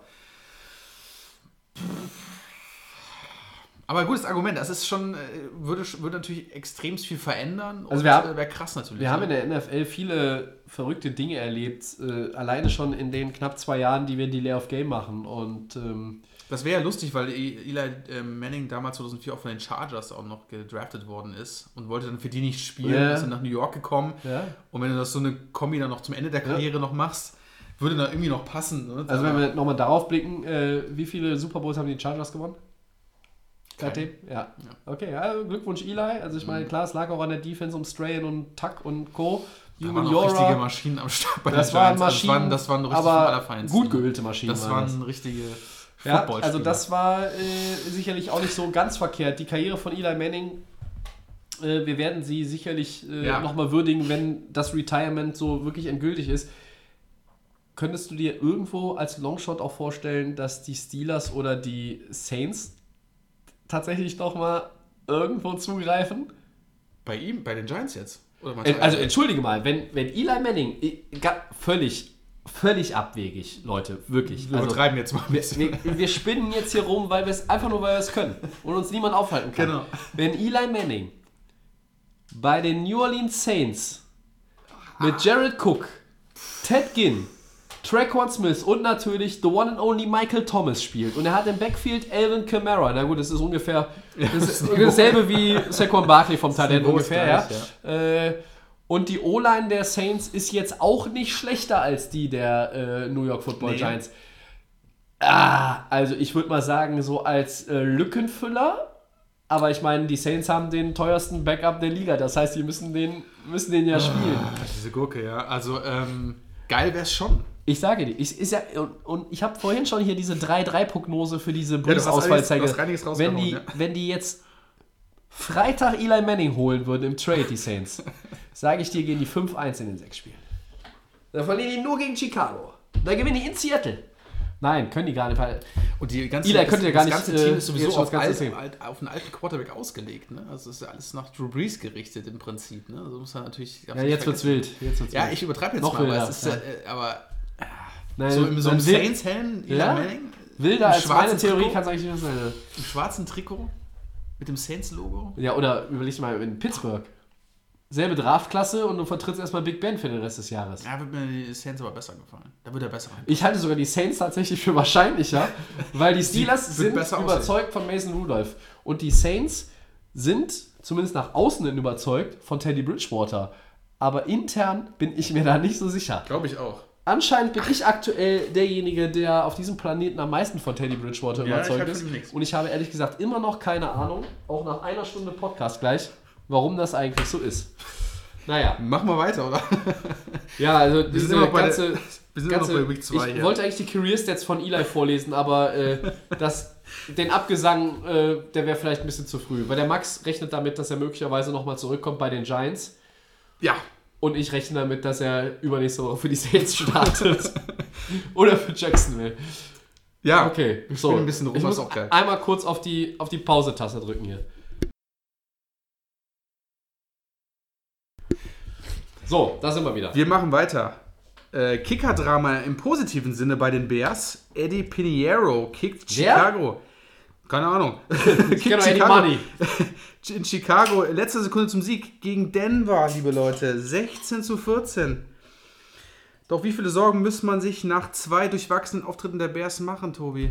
1-1 nur, die Bears. Hab ich ja hochgejubelt. Ich glaube, der Einzige, der negativ war, war glaub ich, der Christian. Der war von dem Quarterback nicht so Der überzeugt. Christian, Christian hat quasi äh, 30 von 32 Teams direkt begraben in der Aber ich Saisonvorschau. muss da Christian zustimmen. Trubisky und die Offense der Chicago Bears Furchtbar. machen mir Ja, ganz furchtbar. große Sorgen. Also da sahen sie letztes Jahr deutlich besser aus. Ja, ist ganz furchtbar. Ähm, 348 Passyards in beiden Spielen zusammengerechnet. Kein Touchdown-Pass. Wir haben es eben in der Ila-Diskussion schon mal kurz anklingen lassen.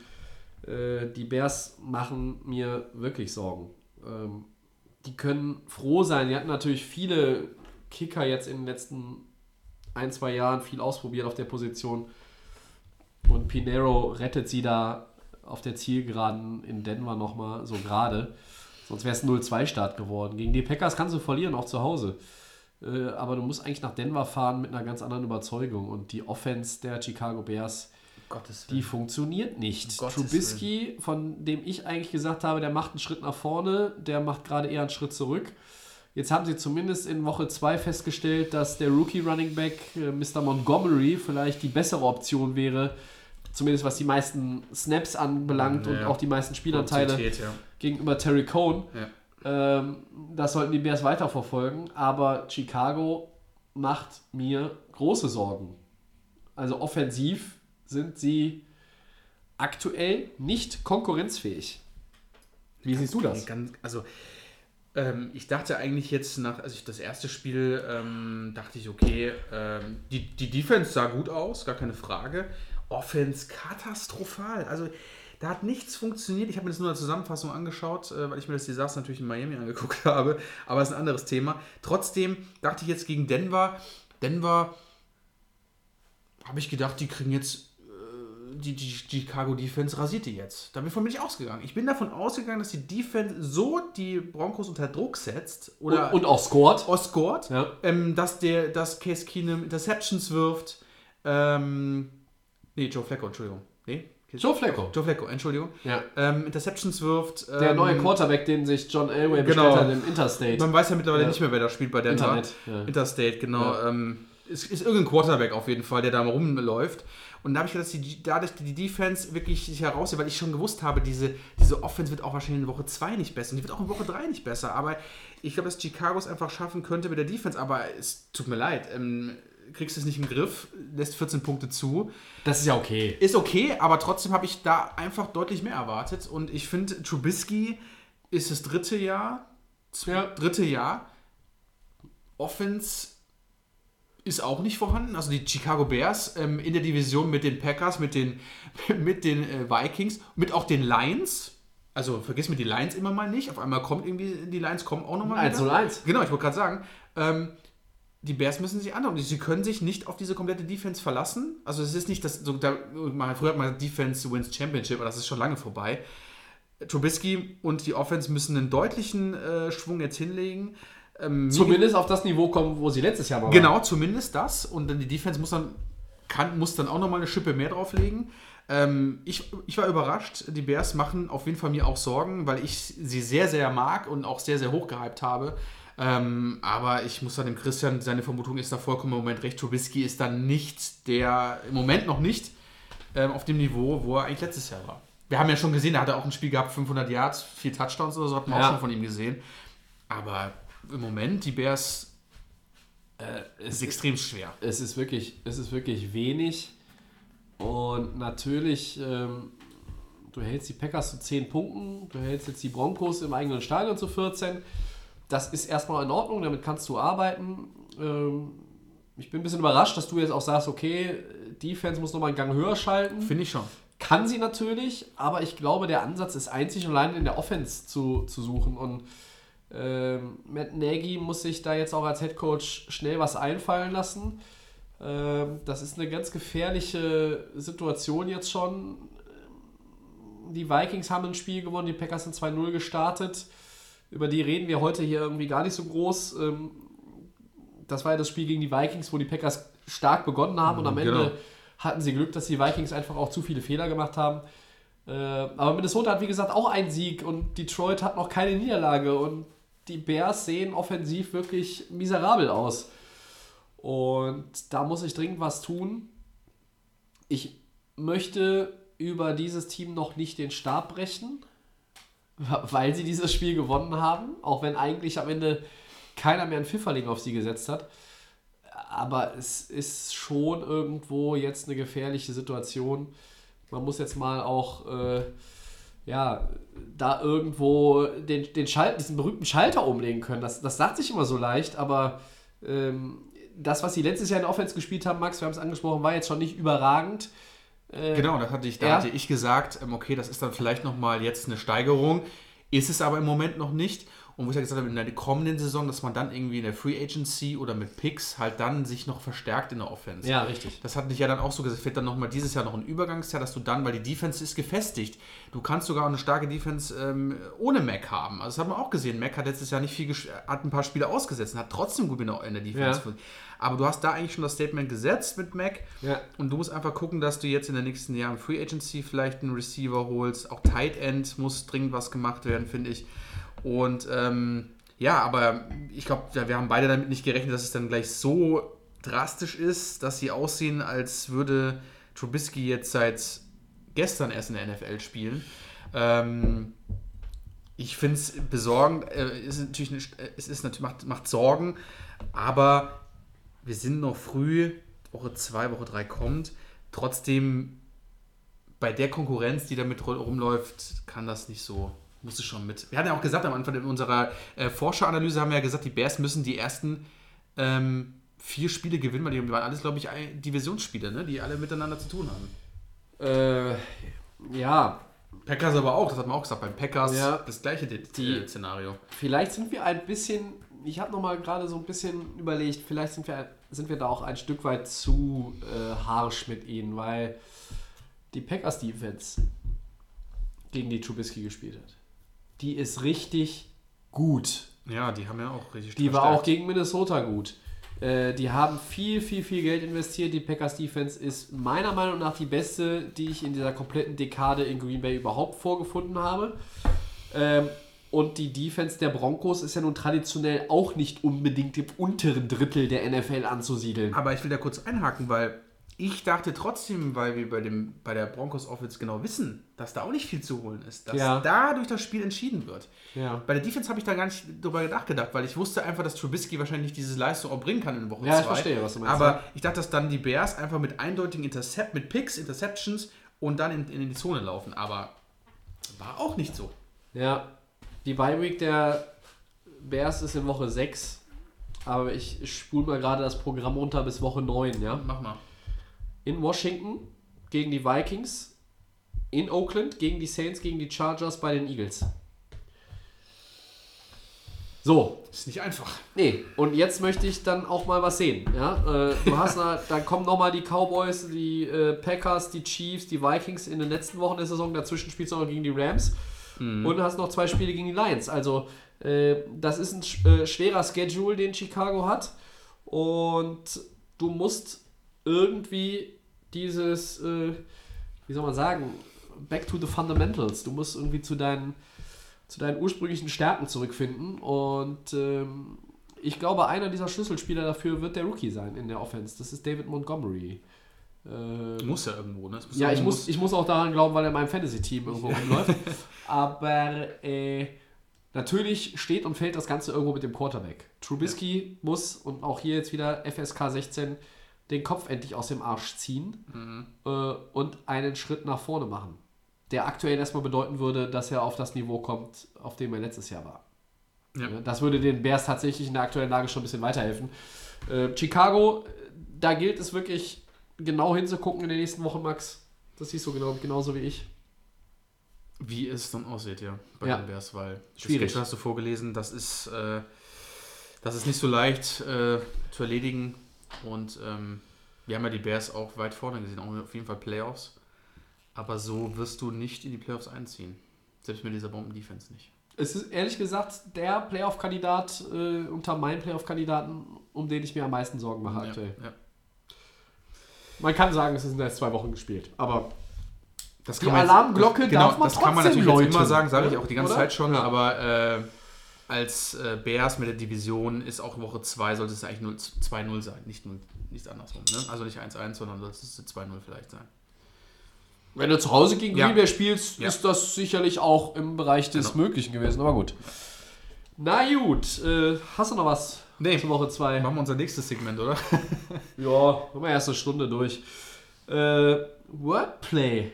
ja, Ein Segment, das Herr Max, wir dürfen das an der Stelle jetzt mal sagen, Max wird mich da äh, nicht für verteufeln, äh, dass Herr Max erst so langsam lieben lernt. Aber ich bin jetzt äh, wir, auch vorbereitet drauf. Wir, wir, fuchsen uns aber auch alle Ja. mehr, mehr und mehr da rein. Wir machen alle Themen durch. Wir suchen hier immer auch wunderbare passende Adjektive dazu. Ähm, also beendet folgenden Satz mit einem eurer Meinung nach passenden, ausdrucksstarken Wort. Das ist die Vorgabe für Wordplay. Ich leg mal los. Die Trade-Forderung von Jaguars Cornerback Jalen Ramsey ist. Punkt, Punkt, Punkt. Ich mache es ganz einfach, ich habe gesagt, ist verständlich. What? Ja, ich finde, ähm, Jalen Ramsey ist einer der besten Cornerbacks, die wir äh, jetzt mittlerweile in der NFL haben. Der hat sich da mit äh, in Jacksonville ein, hat einfach ein Statement gesetzt. Ja. Der Mann ist brandgefährlich, ist ein extremer Trash-Talker, geht ins Coverage, der ist unfassbar stark, das dürfen wir nicht vergessen. Ich finde es aber auch verständlich in der Hinsicht von einem Spieler, das er zum Trade freigegeben hat, weil er, glaube ich, auch sieht, dass dieses Team kein Potenzial hat. Finde ich, das ist mein, das ist mein Statement. Ähm, wir hatten es gesehen, dass du ähm, mit Blake Bortles ähm, bist du da rumgesauert. Du hast es zwar auch weit geschafft, vor zwei Jahren in den Playoffs, letztes Jahr Ja. war Katastrophe. Richtig. Ähm, ich glaube, dass Jalen Ramsey deswegen sich auch zum Trade freigestellt hat, hat darum gebeten auch, dass das Team ihm ähm, die Möglichkeiten gibt. Und ich muss ganz ehrlich sagen, ich finde es für so einen ähm, guten Cornerback mega interessant, wo er hinkommen könnte. Und ich denke mal, dass er einen riesen Impact hat in einem anderen Team.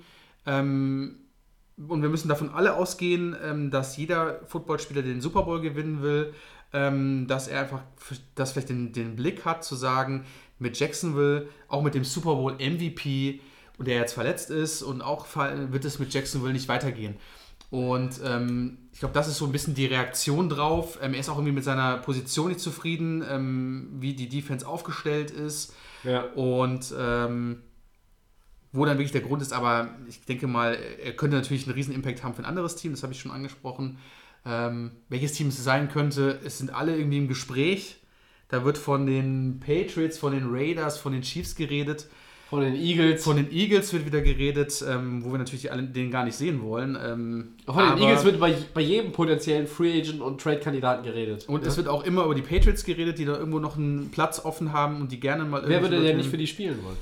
Natürlich, die Chancen da sind natürlich groß, bei Eagles, bei den Patriots den Super Bowl zu gewinnen. Und ähm, ich habe trotzdem irgendwie das Verständnis, deswegen auch mein Punkt verständlich, dass er irgendwie schauen will, dass er mit, ähm, dass er, glaube ich, auch sportlich erfolgreiches Team hat, wo er einfach auch weiterkommt in seiner Karriere. Das ist für mich das. Ja, ich lese den Satz nochmal vor mit meinem äh, Ja. Wort dann dafür. Die Trade-Forderung von Jaguars Cornerback Jalen Ramsey ist marktgerecht. Und Oder so. äh, das muss ich dann mit einem Leider versehen. Ich weiß nicht, wer es war. Ist irgendwie bei Sozial in sozialen Netzwerken die Tage gesehen. Ich glaube, es war Steve Young. Ähm, aber er war bestimmt nicht der Einzige. Ähm, was störend ist in der National Football League mittlerweile ist, ich spiele bei einem Team, das schlechte Perspektiven hat Ist und ich ja. verlange einen Trade. Das hat es in dieser Form, in, in dieser Quantität vor vielen Jahren, noch vor fünf Jahren, vor drei Jahren nicht so gegeben. Und das, muss ich ganz ehrlich sagen, gefällt mir nicht. Ich finde das irgendwo ätzend, dass jeder dann auch mittlerweile so im Fußball gibt es Leute, die streiken sich zu ihrem Wechsel hin, ja, sitzen das alles aus, kommen nicht zum Training, machen nichts mehr, bis sie dann irgendwie, bis sie transferiert werden und der Berater eine äh, nette Provision noch abkassiert hat. Und im Football ist es mittlerweile auch so, dass die Spieler sagen, ich habe keinen Bock mehr, ich verlange einen Trade. Ja, ist ein Trend geworden. Jacksonville spielt jetzt, ja. Donnerstag äh, gegen Tennessee, das ist das Thursday Night Game. Äh, Jalen Ramsey hat gesagt, noch bin ich ein Jaguar, ich werde alles geben. Das ist ja total löblich, aber es ist auch ein, ein Satz aus der Phrasenkiste. Ja. Äh, und Freitag wird er getradet. Und die drei Kandidaten, einer von den dreien wird es, meiner Meinung nach, Chiefs, Eagles, Patriots. Einer von den dreien. Ich So. habe Oakland damit auch noch. Ja, ich glaube, die werden es nicht, weil Ja. er will zu einem Contender und das Genau. sind drei Contender. Das ist ja. Und da wird er landen. Ja, bei einem dieser drei. Und ich finde es generell einfach nicht gut, dass ständig und immer mehr die Leute sagen, okay, hier passt mir dies nicht, hier passt mir das nicht. Die werden alle fürstlich bezahlt und sie könnten doch auch ihren Teil dazu beitragen, dass dieses Team irgendwann wieder einen Turnaround schafft. Und in Jacksonville haben wir gedacht, okay, der ist möglich. Ich glaube auch, wenn Nick Foles fit wäre, wäre diese ja, dieser Wunsch jetzt gar nicht, ja. Ja, nicht, nicht aufgekommen sehen, von Ramsey, aber es ist ja auch wieder hypothetisch. So, und leider ist das Wort marktgerecht, weil das mittlerweile alle so machen. Aber dann gehen wir von Der aus, Markt gibt es aber ja. dann gehen wir von außen First Rounder, ne? Als Trade. Muss ich ja von ausgehen. Also Jalen Ramsey ist einer der besten Ja, wenn, du, Cornerbacks. wenn du einen der Top 3 Corner der NFL haben willst, und das mitten in der Saison, musst du die- tief in die Tasche Jaguars wollen, die bieten, nicht, bieten ihn zwar an, aber die wollen natürlich auch mal sehen, was sie dafür bekommen. Und ich gehe mal von außen, First Rounder muss schon drin sein. Du gibst so einen Cornerback nicht für Zweitrunden-Pick und einen Spieler ab. Kann ich mir nicht vorstellen. Also wärst du wirklich als Jacksonville wirklich, dann wärst du komplett außer Kontrolle. Aber da musst du einen First Rounder Ja. verlangen und wenn es nicht läuft, Hast du dann ist halt Pech gehabt. Ja? Weil Ramsey ist keine Billignummer, das ist einer der Top 3, du hast es angesprochen. Also für mich nur ähm, First Rounder, ähm, aber die Teams, die du aufgezählt hast, ja, ist schon sehr wieder so, ist schon wieder wahrscheinlich genau das, was Ich kann mir nur vorstellen, dass es eine, eines dieser drei Teams Eagles, wird. Patriots, das ist alles so wieder so ein, die sind gerne so Auffangbehälter. Ja. Die sind dankbar für solche Spieler, damit dann auch der tausendste Super Bowl wieder in irgendeine Richtung fließt. Also das ist, naja, Du hast recht. Ich mach mal weiter, weil so. du, du unbedingt auf den ersten, äh, also als erster antworten sollst. okay. Der Trade der Dolphins von Safety Minka Fitzpatrick zu den Steelers ist Punkt für Punkt. ist daneben, liebe Leute. Es ist daneben. Ich kann es nicht mehr. Ich bin. Also, ich habe jetzt zwei Spiele durchgemacht und die. die wir haben gewusst, dass, dass es eine Tank-Saison wird. Ich habe es auch mehrmals gedrückt, aber es ist ein Desaster, was in Miami passiert. Wir sind nicht in der Lage, irgendwas zu machen. Jetzt geben wir einen Minka Fitzpatrick ab. Das ist ein Juwel, meiner Meinung nach. Das ist ein Spieler, den haben wir getradet, äh, gedraftet vor zwei Jahren. Für mich einer der jungen Talente auf seiner Position, der letzte Saison richtig nicht stark war, aber eine gute Leistung gebracht hat.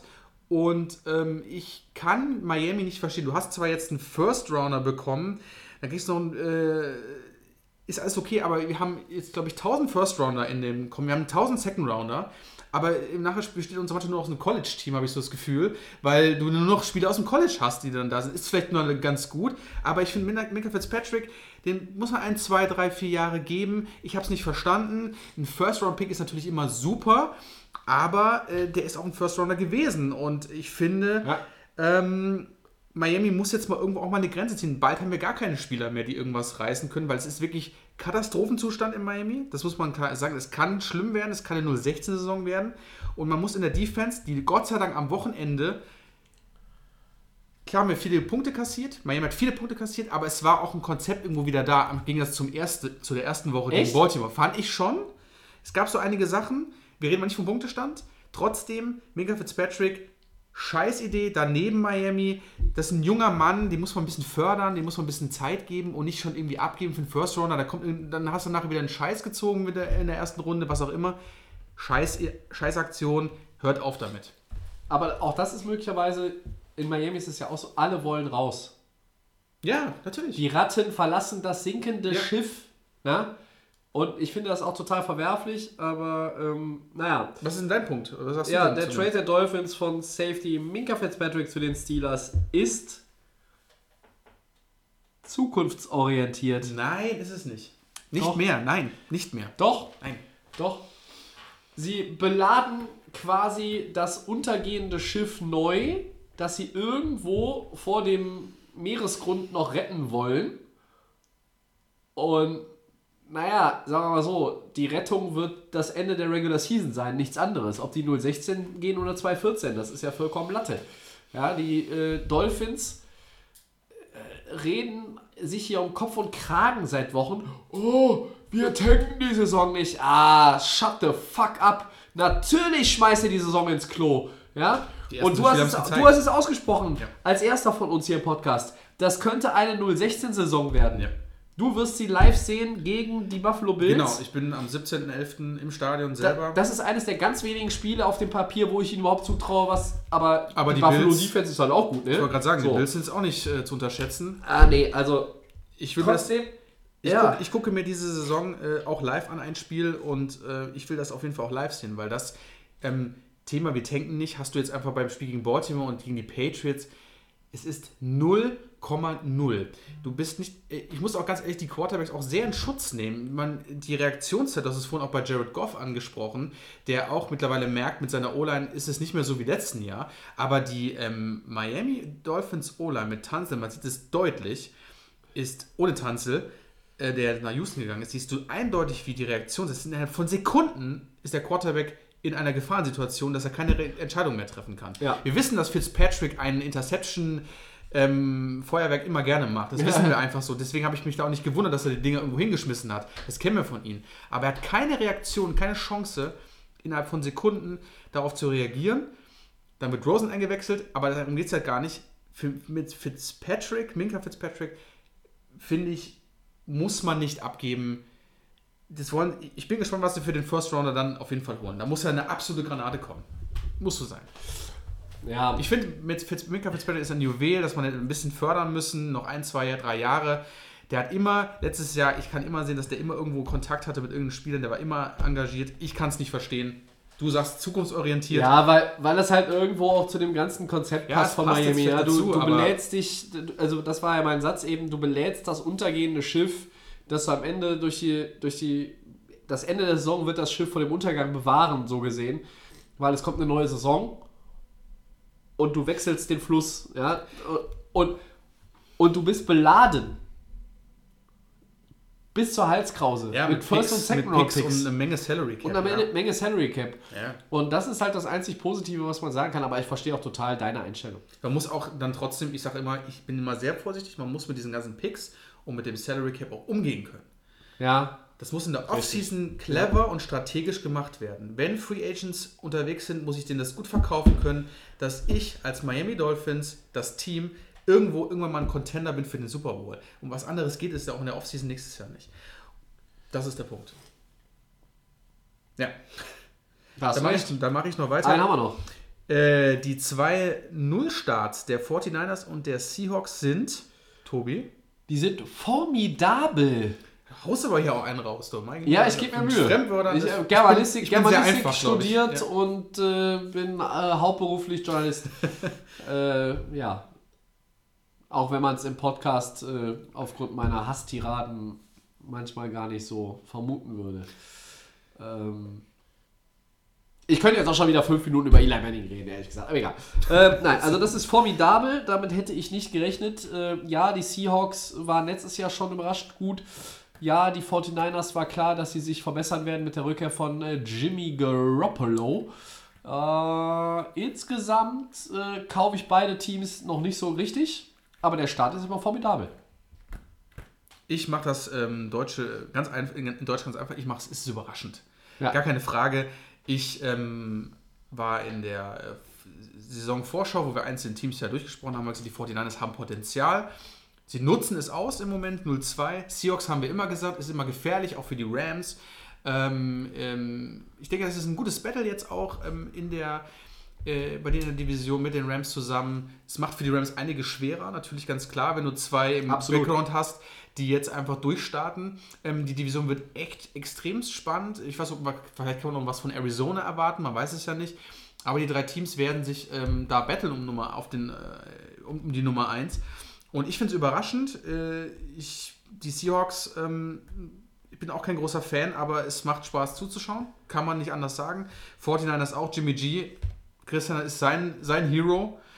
Ähm, spielt in Ordnung. Also es ist, es ist nicht äh, schlecht, es ist nicht besonders gut, aber er bringt die äh, 49ers äh, nach vorne. Ich finde es überraschend, aber natürlich auch sehr positiv für beide Teams, ganz klar. Für die Rams wird's, müssen sich auf jeden Fall warm anziehen. Ja, also wie gesagt, ich kaufe die, kauf die 49ers und die Seahawks beide noch nicht so richtig. Ja? Also Respekt an die Niners, dass sie ja zwei Auswärtsspiele gewinnen. Ja, aber die sind auch in Tampa Bay und in Cincinnati gewesen. So, jetzt spielt zu Hause gegen die Steelers, ja, Big Ben nicht mehr, spielt zu Hause gegen die Browns, die sind auch nicht doll. Okay. Und dein Schedule ist relativ soft, aber ich glaube, in Woche 6 wirst du in LA gegen die Rams auch mal, also spätestens dann, deine Grenzen aufgezeigt bekommen. Der Ja. Schedule der 49ers spricht natürlich so ein bisschen für sie. Bei den Seahawks, ja, ehrlich gesagt, da sehe ich die Niners tatsächlich so ein bisschen im Vorteil. Jetzt gegen die Saints, die haben auch den Starting Quarterback verloren. In Woche 5 spielen die auch gegen die Rams. Und dann spielen die in Cleveland, die spielen gegen Baltimore, in Atlanta. Die spielen dann auch noch bei den Eagles gegen die Vikings. Ja. Also die äh, Seahawks haben den schwereren Schedule. Ähm, trotzdem, beide Teams, Respekt, der 2-0-Start, den nimmt euch keiner äh, und, und, und das ist schon bemerkenswert. Ja, Ja. auf jeden Fall. Sehr gut. So, oh. die Stimme hält, auch wenn so die Atemwege etwas äh, dagegen kämpfen. Viel haben wir besprochen, zu zweit, und wir gehen auf Woche 3 nochmal ein. Und äh, haben, uns versuch, haben versucht, so ein paar Teams jetzt so nochmal in den Fokus zu rücken, Max, die wir heute noch wenig besprochen haben. Äh, irgendwie ist ja immer unser Ziel in der Saison, alle 32 Teams zumindest mit einem Halbsatz zu erwähnen, äh, wenn die Saison läuft. Das gelingt nicht immer. Wir bitten äh, da um Nachsicht.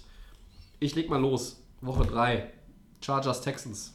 Max, beide sind 1-1 äh, und müssen eigentlich unbedingt gewinnen in Woche 3, um das Ganze in die richtigen Bahnen zu lenken. Aber beide Teams haben auch schon äh, große Probleme offenbart. Wem traust du denn im direkten Duell den Sieg zu am Wochenende? Ähm, Texans und Chargers sind ja mit der Teams in der AFC, die wir immer äh, mit in die Playoffs rechnen oder wir auch gesagt haben, dass die relativ weit oben sind. Ja, das Thema ist ganz schwer zu sagen, wer dieses Spiel gewinnt, weil wir haben hier bei beiden Seiten die Probleme. Ähm, viele Verletzte haben wir ja, da fällt schon mal Teil, Teil, ähm, Hunter Henry aus, der ja wiedergekommen ist, dann ist er wieder weg. Dann ähm, haben wir noch hier Left Tackle Russell Okung fehlt, Devin James hast du noch aufgeschrieben und Safety Adrian Phillips. Der sein Vertreter sein sollte? Genau. Ähm, das ist bei den Chargers echt ein Problem. Also man, wie gesagt, Philip Rivers ähm, ist noch nicht so drin. Die Chargers sind noch nicht so drin. Dieses, dieses, dieses krasse vom letzten Jahr haben wir noch nicht so. Ähm, aber auch bei den Texans weiter Probleme mit der O-Line. Du hast mit Tantel verstärkt. Trotzdem, wir hatten es letztes Jahr, Deshaun Watson wieder mal nur gesackt in einer Tour. Also ich habe mir selbst mein Fantasy-Team, ich habe es nicht gerne gesehen letzte Woche, äh, die letzte Woche. Das ist irgendwie, bei beiden Teams sind solche Lücken noch drin, dass ich einfach so ein Spiel sehe, ähm, das wahrscheinlich auch sehr, sehr knapp sein wird, auch nicht ein High-Scoring-Game, aber ich kann mich jetzt nicht mal festlegen, wer hier denn, wer das gewinnt. Ich würde jetzt mal präzise, dass vielleicht Houston ähm, das vielleicht machen kann. Ähm, da sehe ich aber auch immer noch die, ähm, die Chargers wieder. Also ich kann mich jetzt nicht festlegen. Ich, trotzdem sage ich, dass die Texans das vielleicht machen. Wie du aber schon, wir haben es ja oft gesagt, beide Teams müssen unbedingt gewinnen. Ganz klar.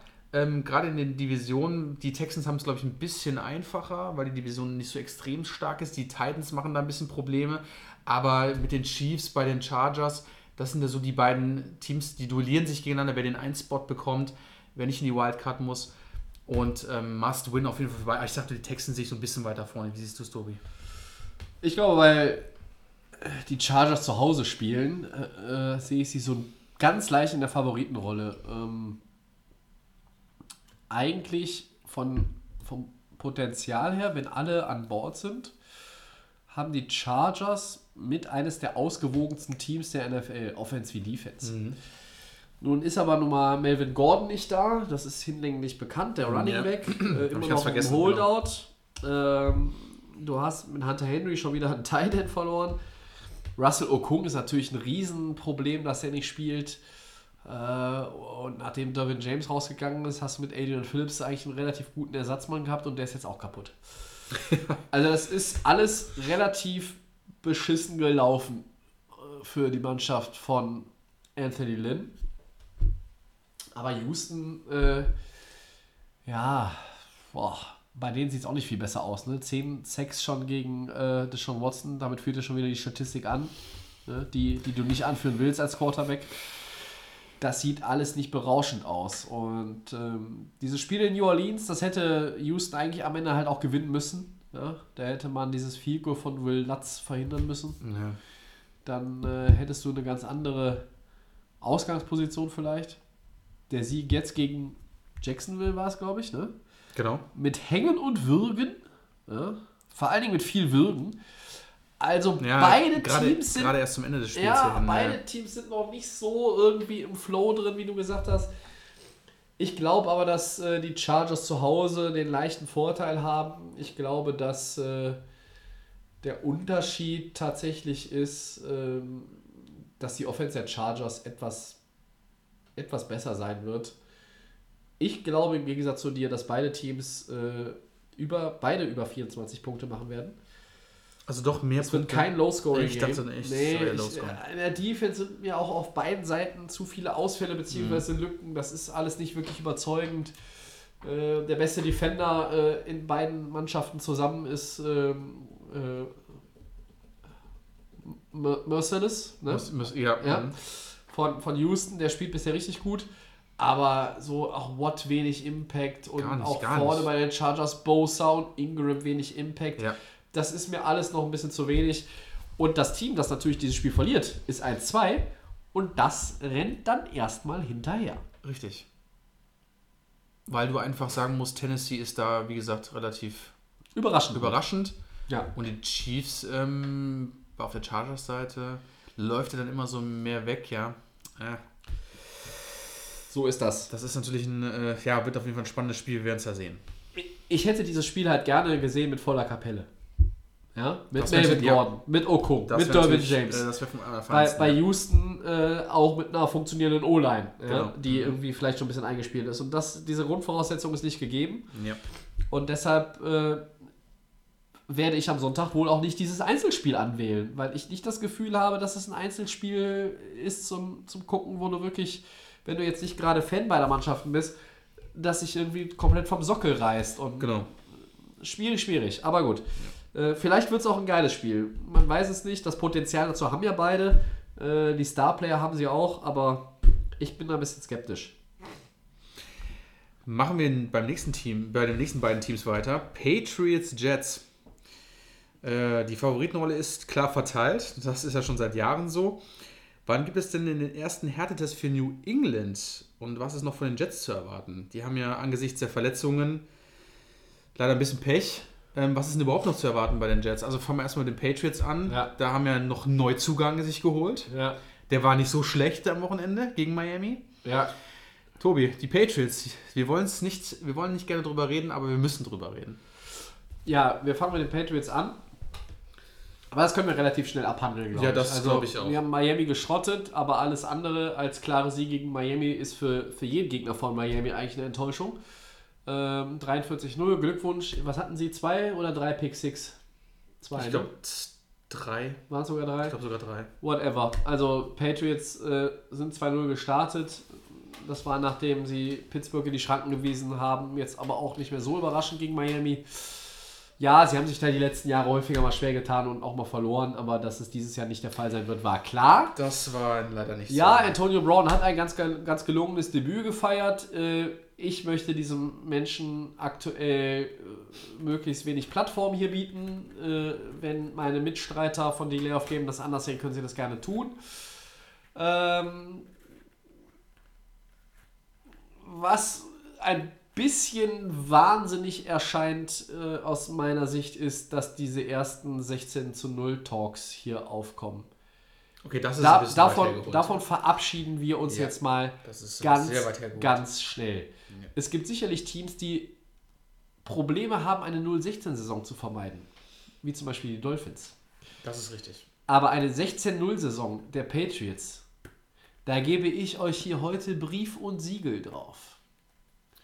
Und sollten sie es doch schaffen, lade ich alle, die entsprechend später eine Quizfrage dazu beantworten können, zu Freibier bei mir ein.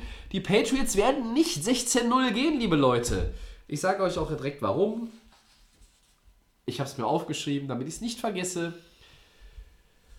Zwischen Woche 9 und 14 haben sie so einen Stretch, wo es mal gegen äh, Mannschaften geht, die durchaus ein bisschen Football spielen können. Bei Week in Woche 10 ist auch noch dabei und die Gegner in diesem äh, Zeitraum heißen Ravens, Eagles, Cowboys, Texans, Chiefs.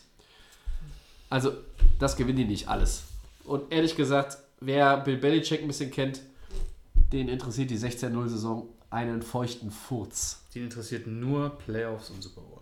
Ja, Weil wir können, liebe Patriots-Fans, wir brauchen nicht diskutieren, bis Woche 9, da kommen die Bills, die Redskins, die Giants, die Jets wieder mal und dann die Browns. Das wird wahrscheinlich ein Spaziergang 8-0. werden.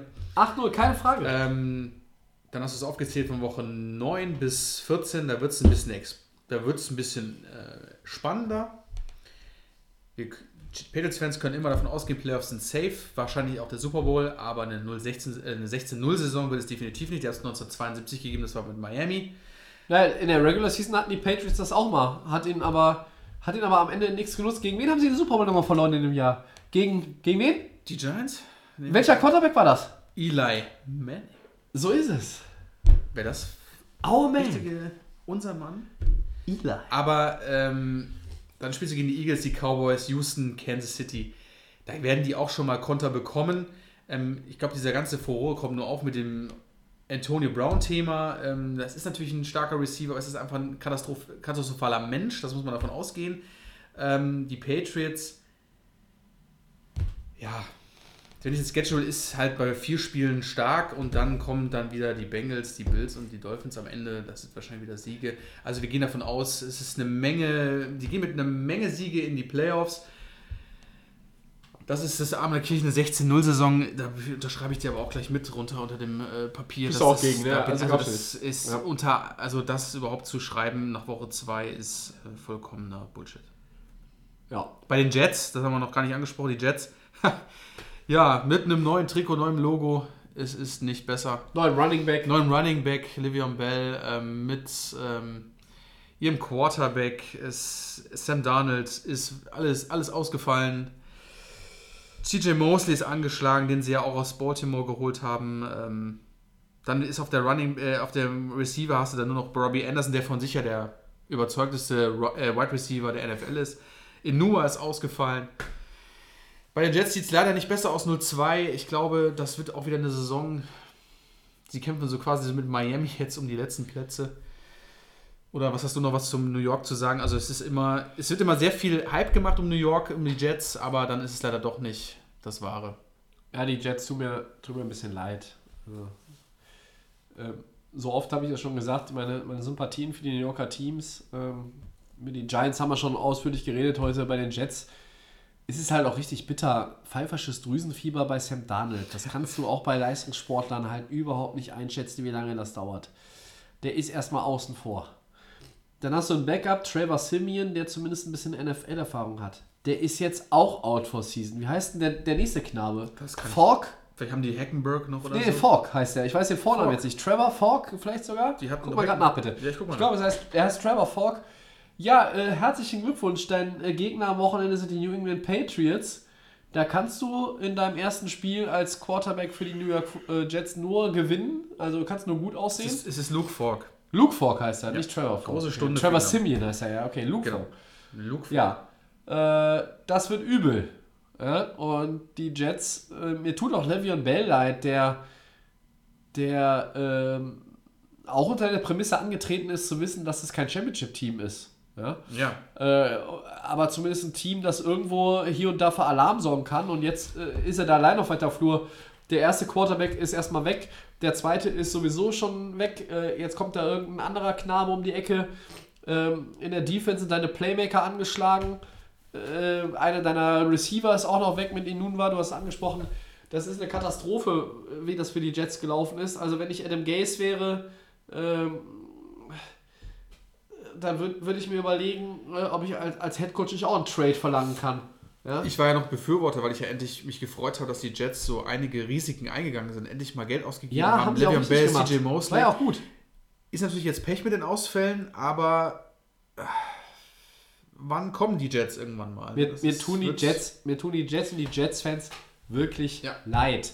Das ist Es ist. Also, dass es so läuft, die ersten zwei Wochen schon so viel in die Binsen geht und vor allem auch nachhaltig dich vor Probleme stellt, das konnte keiner ahnen. Und Nee. äh, da, bei Darnold ist halt jetzt auch total in der Schwebe. Alle reden über Big Ben, über Breeze und äh, wie lange die ausfallen, etc. pp. Ähm, aber den Jets tut das richtig weh. Ich glaube, Darnold hätte eine ganz gute Saison gehabt. Ähm, Im Vergleich zu Eli hat er sogar die besseren Receiver, auch wenn die fernab von gut sind.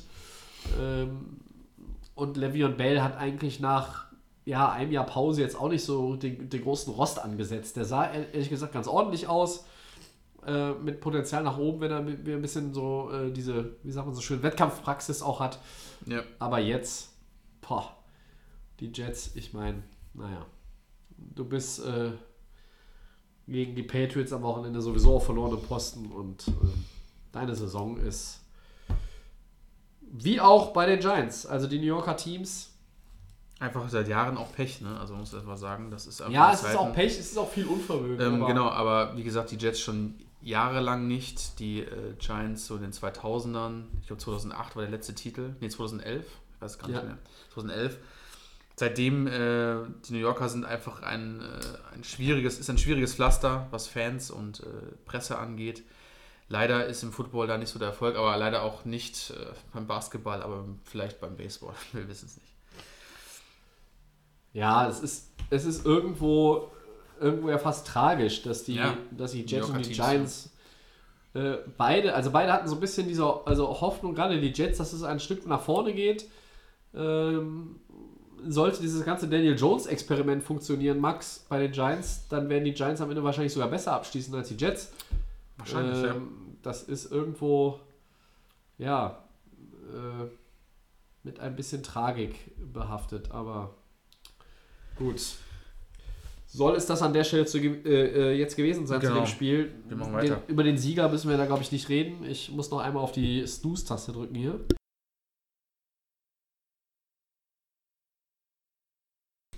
Schneiden wir gleich raus. Ähm, Chiefs Ravens. Ja, Durchaus interessante Paarung auf jeden in Fall. Woche 3. Ja. Wird Baltimore's Defense zum ersten Prüfstein für Patrick Mahomes in diesem Jahr, Max? Und haben die Ravens in Kansas City vielleicht sogar eine Chance auf den Sieg? Also, äh, die, ich muss das mal ein bisschen. Ich habe immer sehr, sehr viel gegen äh, den Quarterback gesagt. Ähm, ich will da aber mal meine Lanze brechen und sagen, ich bin ein, Oh! ein ähm, ich, was Baltimore macht. Gut, die Gegner waren nicht jetzt die schwersten. Es war mein Team, Miami und einmal gegen Arizona. Aber Baltimore überrascht mich mit diesem jungen Quarterback, der ja wirklich von mir und auch von jedem als Running Back bezeichnet worden ist. Mir gefällt wirklich ähm, seine Spielweise. Ich mag ihn, ich mag, wie er seine Bälle wirft. Ich, hab, ich war, selbst als ich äh, als Miami-Fan habe ich dieses Desaster gesehen und ich war aber eigentlich total happy, was da, also total begeistert, was die Ravens da abgezogen haben. Auch ähm, gegen Arizona. Ähm, mir gefällt die Defense. Da haben wir auch einige Abgänge gehabt von alten Veteranen, Weddle und CJ Mosley. Ähm, trotzdem wird es natürlich ganz klar eine richtige Herausforderung in Kansas City gegen äh, die krassen Chiefs, ähm, die natürlich auch mit einigen Abgängen zu rechnen hatten, auch gerade in der Defense. Aber ich glaube, es wird ein richtig geiles Spiel, das man auch über einzeln gucken könnte.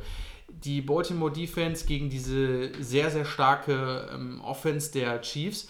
Aber ich finde auch Baltimore, ähm, gerade auch mit ähm, Hollywood Brown, ein absoluter Supertyp ähm, in der Kombination mit Lamar Jackson. Mega geil. Das ist richtig, ähm, das ist so richtig ähm, Generation Neu Football, keine Ahnung. Ja. Also das ist für mich so ein Spiel, was ich wirklich von Anfang bis Ende gucken könnte.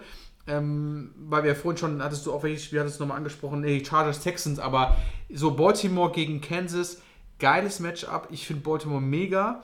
Und ähm, ich kann mir durchaus vorstellen, mit, ähm, wenn Lamar Jackson wirklich da ähm, klarkommt mit, mit Brown und ähm, Mark Ingram darf man auch nicht vergessen, ähm, der eine gute Rolle macht da als, äh, als Running Back, ähm, finde ich, dass ähm, die Chiefs da auch mit der Defense auch klarkommen müssen von Baltimore. Und ich kann mir eine gute Chance da vorstellen. trotzdem sehe ich da die Chiefs auf der Gewinnerseite, aber ich glaube, es wird ein geiles Matchup und geile Teams und äh, ich bin begeistert. Also ich finde es ich find's geil. Tobi, was, wie siehst du das? Also. Wie, wie gefällt dir denn Ja, es Baltimore? wird- Ist Baltimore es, doch. es, wird, es wird der erste Prüfstein für Ja. Mahomes. Ähm, die ersten beiden Gegner waren es jetzt nicht unbedingt, ne? nee, Oakland. Ähm, und was hatten sie sonst noch? ähm, ich weiß es jetzt, ich stehe jetzt auch gerade. stehe gerade auch ein bisschen auf dem Schlauch, ehrlich gesagt. Äh, Ich aber, guck mal nach. aber die, die Chiefs sind natürlich irgendwo so ein bisschen dieses Maß aller Dinge, was die Offense angeht. Ne? Mahomes spielt auf einem überragenden Level schon wieder, auch ohne Tyreek Hill. Einmal Jacksonville und Jacksonville war's, ja, die Raiders, genau. Und das Spiel wird für wird, wird eher wird eher mehr Aufschluss darauf, darüber geben, meiner Meinung nach, wie gut Baltimore ist, Ja. als darüber, wie gut Kansas City ist. Baltimores Defense, du hast es angesprochen, Leute verloren, die ist wieder ein Aber bisschen es- umgebaut worden. ist Die sind jetzt aber erstmal mit 13,5 Punkten im, im Schnitt äh, wieder auch äh, relativ früh, relativ weit oben. Ich glaube auf Platz 4 erst einmal Ja. äh, gelandet. Das sieht erstmal auch wirklich richtig gut aus wieder. Und Lamar Jackson hat sich jetzt auch in den ersten ein, zwei Wochen der Saison als brauchbarer Passer präsentiert. Etwas, was wir im letzten Jahr jetzt nicht unbedingt so von ihm gesehen haben. Ähm, gerade in Woche 1 war das richtig überragend mit einem perfekten Passer-Rating. In Woche 2 hat auch wieder viel zu Fuß erledigt. Äh, aber die Ravens, ja, die gefallen mir gut. Mit dem Tight End, mit Andrews, mit Malcolm Hollywood Sehr. Brown. Äh. Mark Also Ingram wirklich- hat da auch äh, genau den richtigen Spot gefunden. Also das ist eine Mannschaft, die, das ist ein Team, das für, für Kansas City schon äh, ein, echter, ein echter Prüfstein wird. Aber unterm Strich sind natürlich die Chiefs der Favorit. Ja? Äh, ich glaube, allein durch, diese, durch dieses Selbstvertrauen, auch was Mahomes hat, der geht jetzt auch in, in jedes Spiel rein und, und denkt sich auch, okay, ihr müsst mir ja erstmal zeigen, dass ihr mir hier irgendwas anhaben könnt. Und die Ravens Defense in den letzten Jahren hätte man gesagt, okay, das ist was anderes. Die ist ein bisschen neu formiert. Ja. Kaufst du denen das wirklich ab, dass sie so gut sind, wie sie bis jetzt aussehen? Ich weiß es nicht. Aber es ist natürlich ein äh, äh, hoch antizipiertes Matchup in Woche 3. Zwei 2-0 Teams, die da gegeneinander spielen. Ähm, der Vorteil liegt aber natürlich auch so ein bisschen Heimspiel in Arrowhead. Und deshalb Es ist natürlich für Baltimore nicht einfach. Wir gehen Chiefs. einfach auch davon aus, dass Chiefs das, das Ja. auf jeden Fall machen werden. Aber wie gesagt, ähm, ähm, vollen Respekt von mir an Baltimore, an Lamar Jackson. Ähm, ich denke, dass der Junge, ähm, ich glaube, die richtige Antwort ist nach Joe Flacco. Machen wir weiter. Das habe ich von dir vorher so noch nie gehört. Ich habe hab einfach gemerkt, dass der einfach auch werfen kann und da muss man auch mal seine, da muss man einfach mal dafür gerade stehen und sagen, der Junge Talent und der wurde ja auch, der war der letzte Pick in der ersten Runde. Ja. Und ähm, hatte ihn so wie Cam Newton eingeschätzt. Das ist natürlich jetzt nicht mehr der Fall. Also der Name Cam Newton 2 ist äh, hier ist Historie. somit gecancelt, Ja. offiziell von mir. Ähm, ich mag seinen Football-Style, äh, ich hätte es nicht erwartet. War wirklich, also die ersten zwei Spiele, klar, waren keine berauschenden Gegner, aber man sieht einfach, wie er mit dem Ball umgeht, wie stark er auch werfen kann, wie weit die Dinger gehen. Ähm, ich finde, vom, vom Typ her ähm, hätte ich nicht erwartet.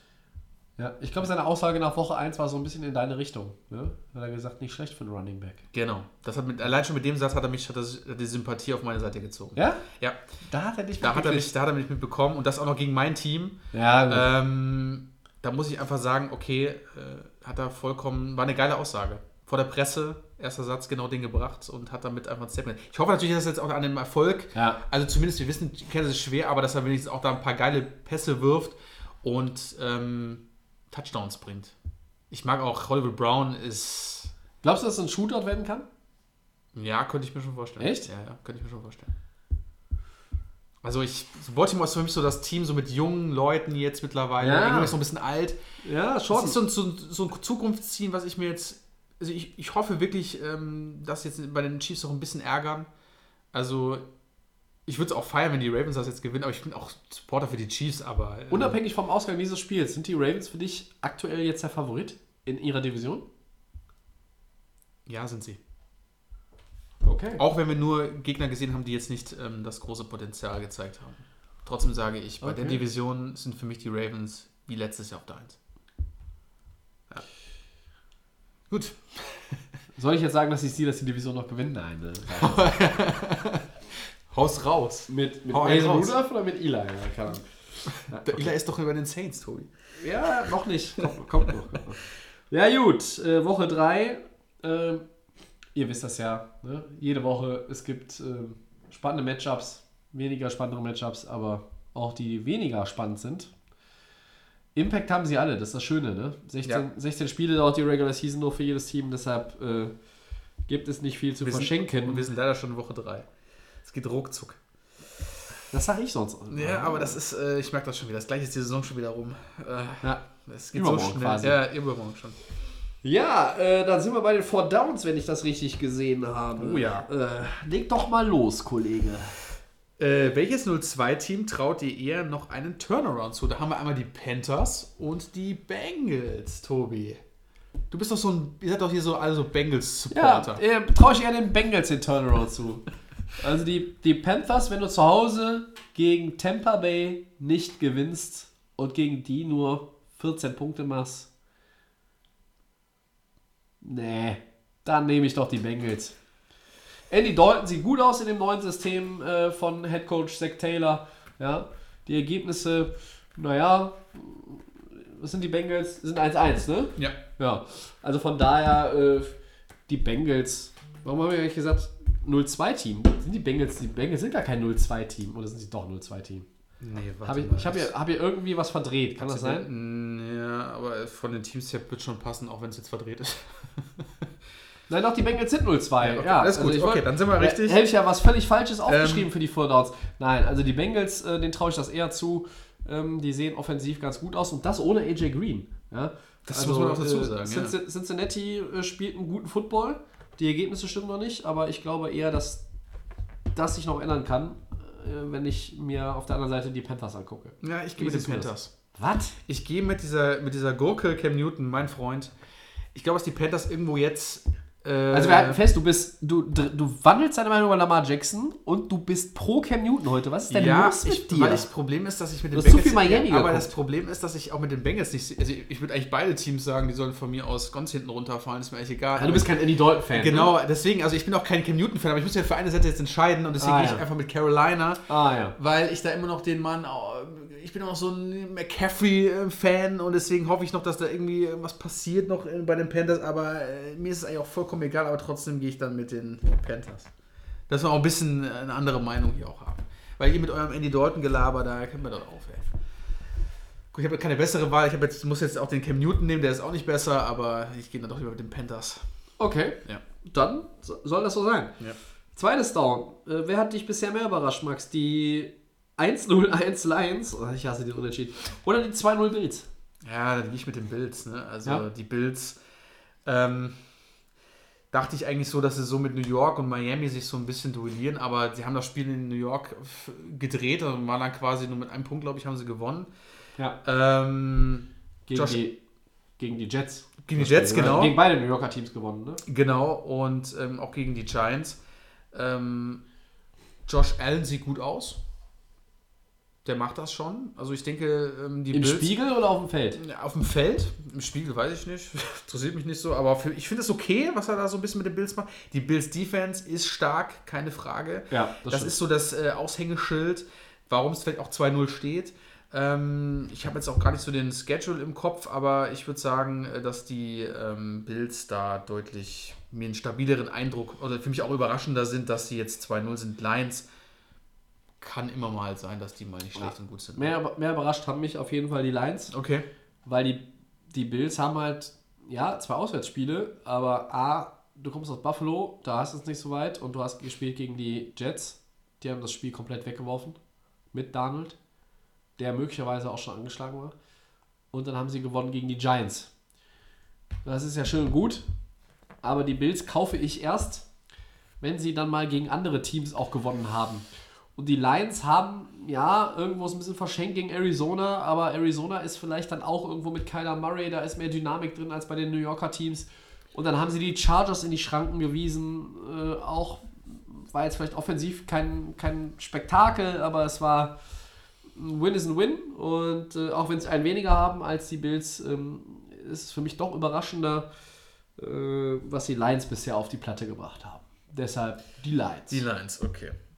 Ich mache mal weiter. Die Colts halten trotz Fehlschüssen von Kicker Adam Vinatieri fest. Also sie wollen ihn weiter behalten. An, ja, an, an Vinatieri Fest, fest. genau. Und ähm, unsere Meinung, Tobi. Vinatieri. Ah, old das man. ist ja der, der All-Time-Scoring-Leader der NFL. Ja. Ähm, über jeden Zweifel erhaben.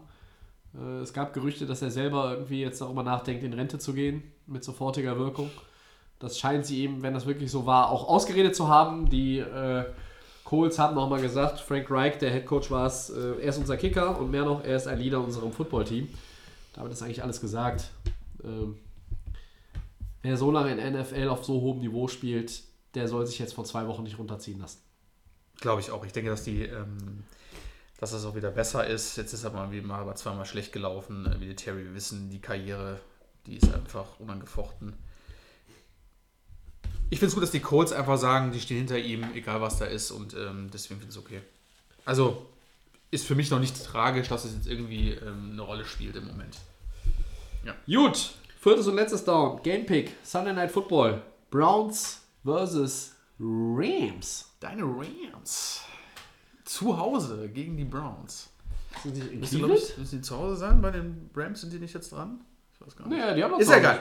Also, auf jeden Fall das Sunday Night Game, Browns gegen Rams. Ja, ähm, In Cleveland. In Cleveland, ui. Ähm, ja, die Browns sind 1-1, ne? Da war es ja auch am ersten Spieltag nicht so funktioniert. Ich fand, sie waren jetzt auch nicht so safe im, im letzten Spiel. Das muss alles irgendwie noch so werden. Ähm, da traue ich den Rams so ein bisschen mehr zu. Das ist ja auch schließlich ähm, der Super Bowl-Teilnehmer letztes Jahr gewesen. Ich glaube, dass die Browns uns gar nicht so, wahrscheinlich die, die Saison gar nicht so die Rolle spielt. Wir hatten ja sehr viel Hype drum.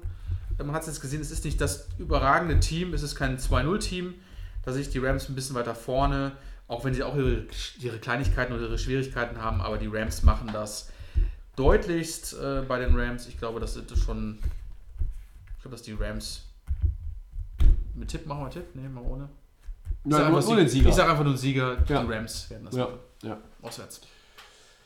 Ja, schließe mich an. Äh, genau aus den Gründen, die du genannt hast. Ich glaube, die Browns sind noch so ein bisschen in der Findungsphase. Ist noch nicht alles rund. In äh, New York haben sie gewonnen, Monday Night bei den Jets. Das war jetzt aber auch nicht die allerschwerste Aufgabe. Gegen Tennessee sahen sie zu Hause relativ bescheiden aus. Äh, Gutes Wort, Vor allen, Dingen, vor allen Dingen in der zweiten Hälfte. Lange war es doch sogar relativ offen. Das hat der Christian auch nochmal Ja.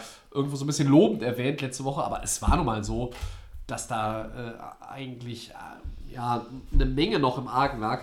Und deshalb glaube ich, auch wenn die Rams immer noch nicht bei 100% sind, äh, haben wir vorhin mal kurz angedeutet, nehme ich auch die Rams. bin gespannt, weil da muss sich ein äh, Mayfield mal mit dem besten Spieler der NFL aussetzen und äh, das ist nicht einfach. So ist es. Ich hatte einen, äh, leichten, äh, eine leichte Panikattacke, als er mit äh, Rückenproblemen in die Kabine gegangen ist am Sonntag. Glaube ich. Weil das kann sich nun auch dieses Team nicht leisten, dass Aaron Donald irgendwie länger ausfällt. Aber er kam zurück, hat zu Ende gespielt. Ich glaube, er wird Sonntag auch im Einsatz sein. Ich muss wahrscheinlich am Sonntag ein bisschen vorschlafen, damit ich dann dieses Spiel mir noch reinziehen kann. So, dann sind wir am Ende von Episode 92 und so wie wir uns das jetzt ab letzte Woche eigentlich angewöhnt haben oder, oder mit letzte Woche angewöhnen wollten, verweisen wir an dieser Stelle erst einmal auf unsere Episode 100. Die rückt Genau. unweigerlich näher. Das dauert nicht mehr lange. Und wir haben letzte Woche, glaube ich, gesagt, wenn ich das mich selber richtig im Ohr habe, es wird etwas Besonderes geben.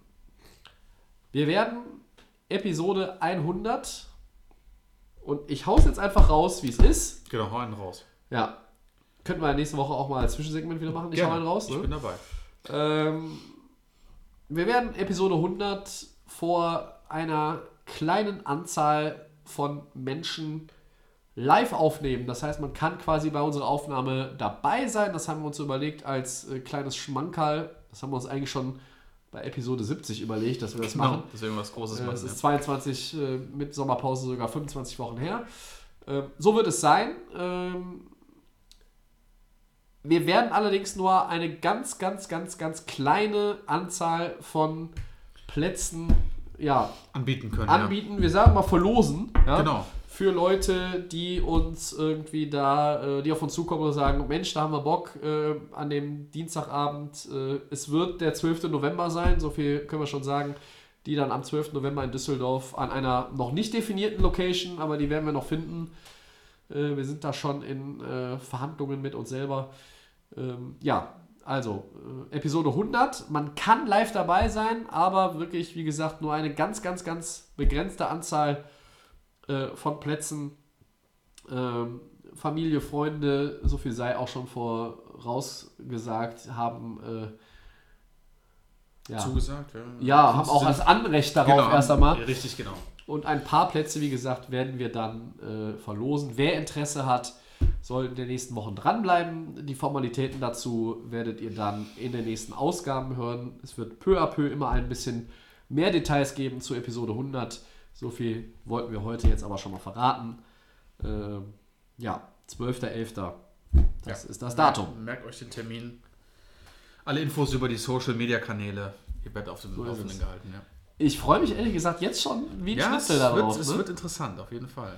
Es wird für uns auch was ganz anderes Ja. sein und äh, wir werden uns, äh, glaube ich, auf Episode 100 nochmal deutlich mehr vorbereiten als auf, Auf so eine stinknormale Episode wie sonst. Ne? Ja, Das können wir, glaube ich, sagen. gut. Gut, bevor wir die Zwei-Stunden-Marke heute knacken, verweisen wir an dieser Stelle ganz, ganz schnell auf den kostenlosen Podcast, den ihr immer hören könnt bei Soundcloud, bei iTunes und bei den Kollegen von The Fan FM. So ist es.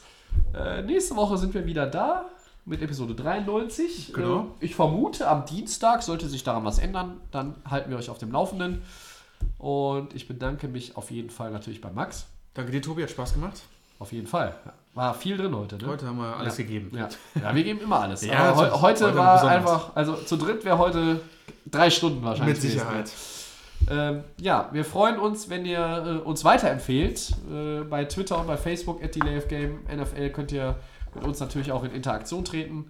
Äh, einige von euch machen das ja auch. Wenn es noch mehr machen würden, würden wir uns darüber auch natürlich sehr, sehr freuen. Ähm, Genau, Ja. liken, teilen, was das Zeug hält.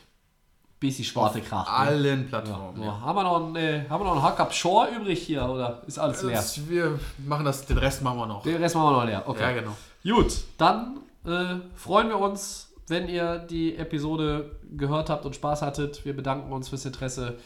Wir verweisen auf die nächste Woche. Der Max hat das letzte Wort. Tschüss.